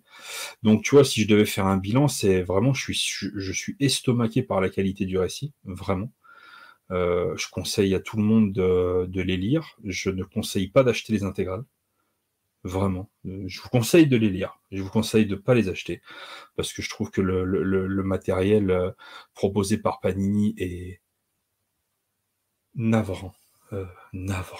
Navrant parce que la traduction, parce que pas pour le prix, euh, t'as pas d'éditorial, Enfin, je, trouve que c'est vraiment fou de proposer des trucs à 36 balles euh, avec si peu de pages euh, et, une traduction aussi nulle. Donc, je vous conseille de les lire, mais pas forcément de les acheter, très sincèrement. Après, c'est vous qui faites votre choix. Mais, mais voilà. Vas-y, vas-y. À la limite, attendez plutôt les, les Epic Collection qui sont en train de sortir. Alors, je n'ai pas vérifié. Je sais pas ce qu'il en est de la traduction. Ah, ils n'ont pas prévu de changer quoi que ce soit. Ouais, je crois que c'est toujours Geneviève Coulon. Ah non, ils n'ont pas prévu de changer quoi que ce soit et, euh, et je dirais même qu'ils sont euh, de temps en temps, euh, peut-être pour des raisons qui m'échappent, assez désobligeants avec les gens qui, qui sont trop insistants avec les, les, les, traductions de, de Geneviève Coulon. On le redit encore une fois, c'est important, on en rigole entre nous, mais, oui. mais on n'en veut absolument pas cette personne. Elle a fait un travail euh, qui était très honorable à l'époque, mais à un moment donné, quand tu as la prétention de vouloir rééditer, faire une nouvelle édition des intégrales, euh, et que tu te fais un max de thunes avec, parce qu'il faut pas nous raconter des conneries, tu te fais un max de thunes avec, tu peux peut-être mettre à un moment donné un billet sur des gens qui vont te retraduire, et puis tu, tu, tu proposes une version euh, définitive, en fait, à, à, tes lecteurs. Maintenant, c'est trop tard. C'est surtout le fait que pour moi, c'est trop tard parce que je vais pas vendre toutes mes intégrales et racheter les. Non, non, puis qui les achètera? Si t'as une nouvelle trad qui sort, qui va les acheter quoi? À quel prix euh? Racheter la VO, parce qu'après, là en VO, il y a les Epic Collection VO qui, sont, très très bien pour ça. Mais aussi bien pour les couleurs que pour la, traduction. Mais malheureusement, je vais pas tout revendre. Ah bah en VO, la trad. Euh, ah oui, forcément. Mais, mais maintenant, voilà, c'est sûr que si vous êtes débutant en Spider-Man, c'est pas le meilleur écrin qu'on peut avoir. Les premières années sont très bien dans les rééditions parce que les couleurs sont, ont, été ont été rebasées sur le matériel VO. Ils n'ont pas changé la trad, mais au moins visuellement, c'est quand même chatoyant. maintenant, voilà, 69, 70, 71, enfin non, 69, 70 en tout cas. Allez savoir pourquoi. Les, même les nouvelles éditions, c'est quand même les anciennes couleurs. 74, dans 75, il y en a quelques-uns aussi il y a deux, trois années comme ça, tu sais pas trop pourquoi. Malheureusement, ouais, voilà, faites attention à ça, mais si vous n'êtes pas trop allergique à ce, vieux français, enfin en tout cas ce français un peu, un peu désuet, vous pouvez vous y lancer, en tout cas voilà, pour les, au moins pour les premières années qui sont quand même qui valent le coup et pour lesquelles vous arriverez peut-être à faire le, à passer au-dessus quoi. Mais maintenant de là à faire toute la série, bah, c'est à vous de voir quoi. C'est à vous de voir avec le dernier achat que j'ai fait tout à l'heure, j'ai officiellement acheté toutes les intégrales disponibles à la vente. De quoi? De Spider-Man. Toutes celles qui sont disponibles. Ah oui, tout ça, oui, oui, d'accord. Ah bah là maintenant, euh, bah pour le spectaculaire, maintenant c'est 78, ça sort au mois de juin, si je mm. dis pas de bêtises. Euh, et puis après, pour les Amazing, attends, je, me suis arrêté à 81. 81, il me manque 82, 83. Et après j'ai 84, 85. Donc quand ce sera réédité, bah là, 82, 83, bah voilà, il m'en manque. Euh, ouais. Bah, moi, euh, je les avais chopés euh, quand j'ai décidé en fait de les acheter. Dès le début, j'ai, cherché vraiment les, les plus vieilles. 84 C'est toi qui me l'as offert C'est celle-là que tu m'as offert ah Oui. Arrête. Sans déconner. Ah bah non, c'est le spectaculaire 84. Ah, spectaculaire, Oui, spectaculaire, oui, tu m'avais dit. Euh, bah moi j'ai tout aussi. C'est ça que tu m'as offert, toi Bah oui, bien sûr. je en double. Enfin, je double. C'est pas l'intégrale que j'ai en double, c'est que j'ai. Euh... Oh. C'est que j'ai. Euh... D'ailleurs, vous, tu verras qu'il y a un petit dessin derrière. Euh, une petite. Euh, derrière quoi? Je crois qu'il est sur ton bureau le dessin que je t'ai fait. Un commentaire.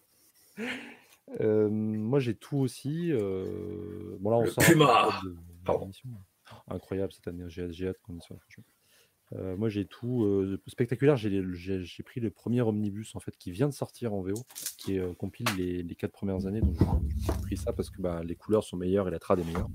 En tout cas, les couleurs sur la trad, je crois que c'était déjà plus jeune couleur. Enfin, je sais pas. Bah là, les couleurs de, de mémoire là sur. Normalement, elles sont bonnes. sur ce que j'ai vu, elles sont. Moi, c'est très bien. Ouais, parce que normalement, ils ont attendu l'omnibus en fait. Ils ont attendu l'omnibus. Et, non, non, c'est parfait. C'est parfait. Et la trad, c'est qui? Geneviève Coulon. Et du coup, j'aurai la VO. Putain. Pour le coup. Ils veulent ma peau. Ah bah elle avait fait les premières années, euh. Eh Elle a bossé, hein. putain la vache. Vous voyez à quoi ça sert que la retraite elle soit, elle soit tôt? Parce que comme ça, elle pouvait, partir tôt. Euh...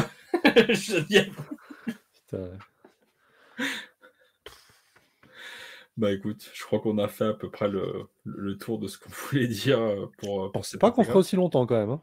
Ouais, bah si, avec le petit bilan et tout. Euh, bilan. Ouais, remarque, même avec le bilan, il nous a pris 5 minutes. Mais bon. Tu veux dire quelque chose euh, pour la fin? Bientôt des lives de ton côté?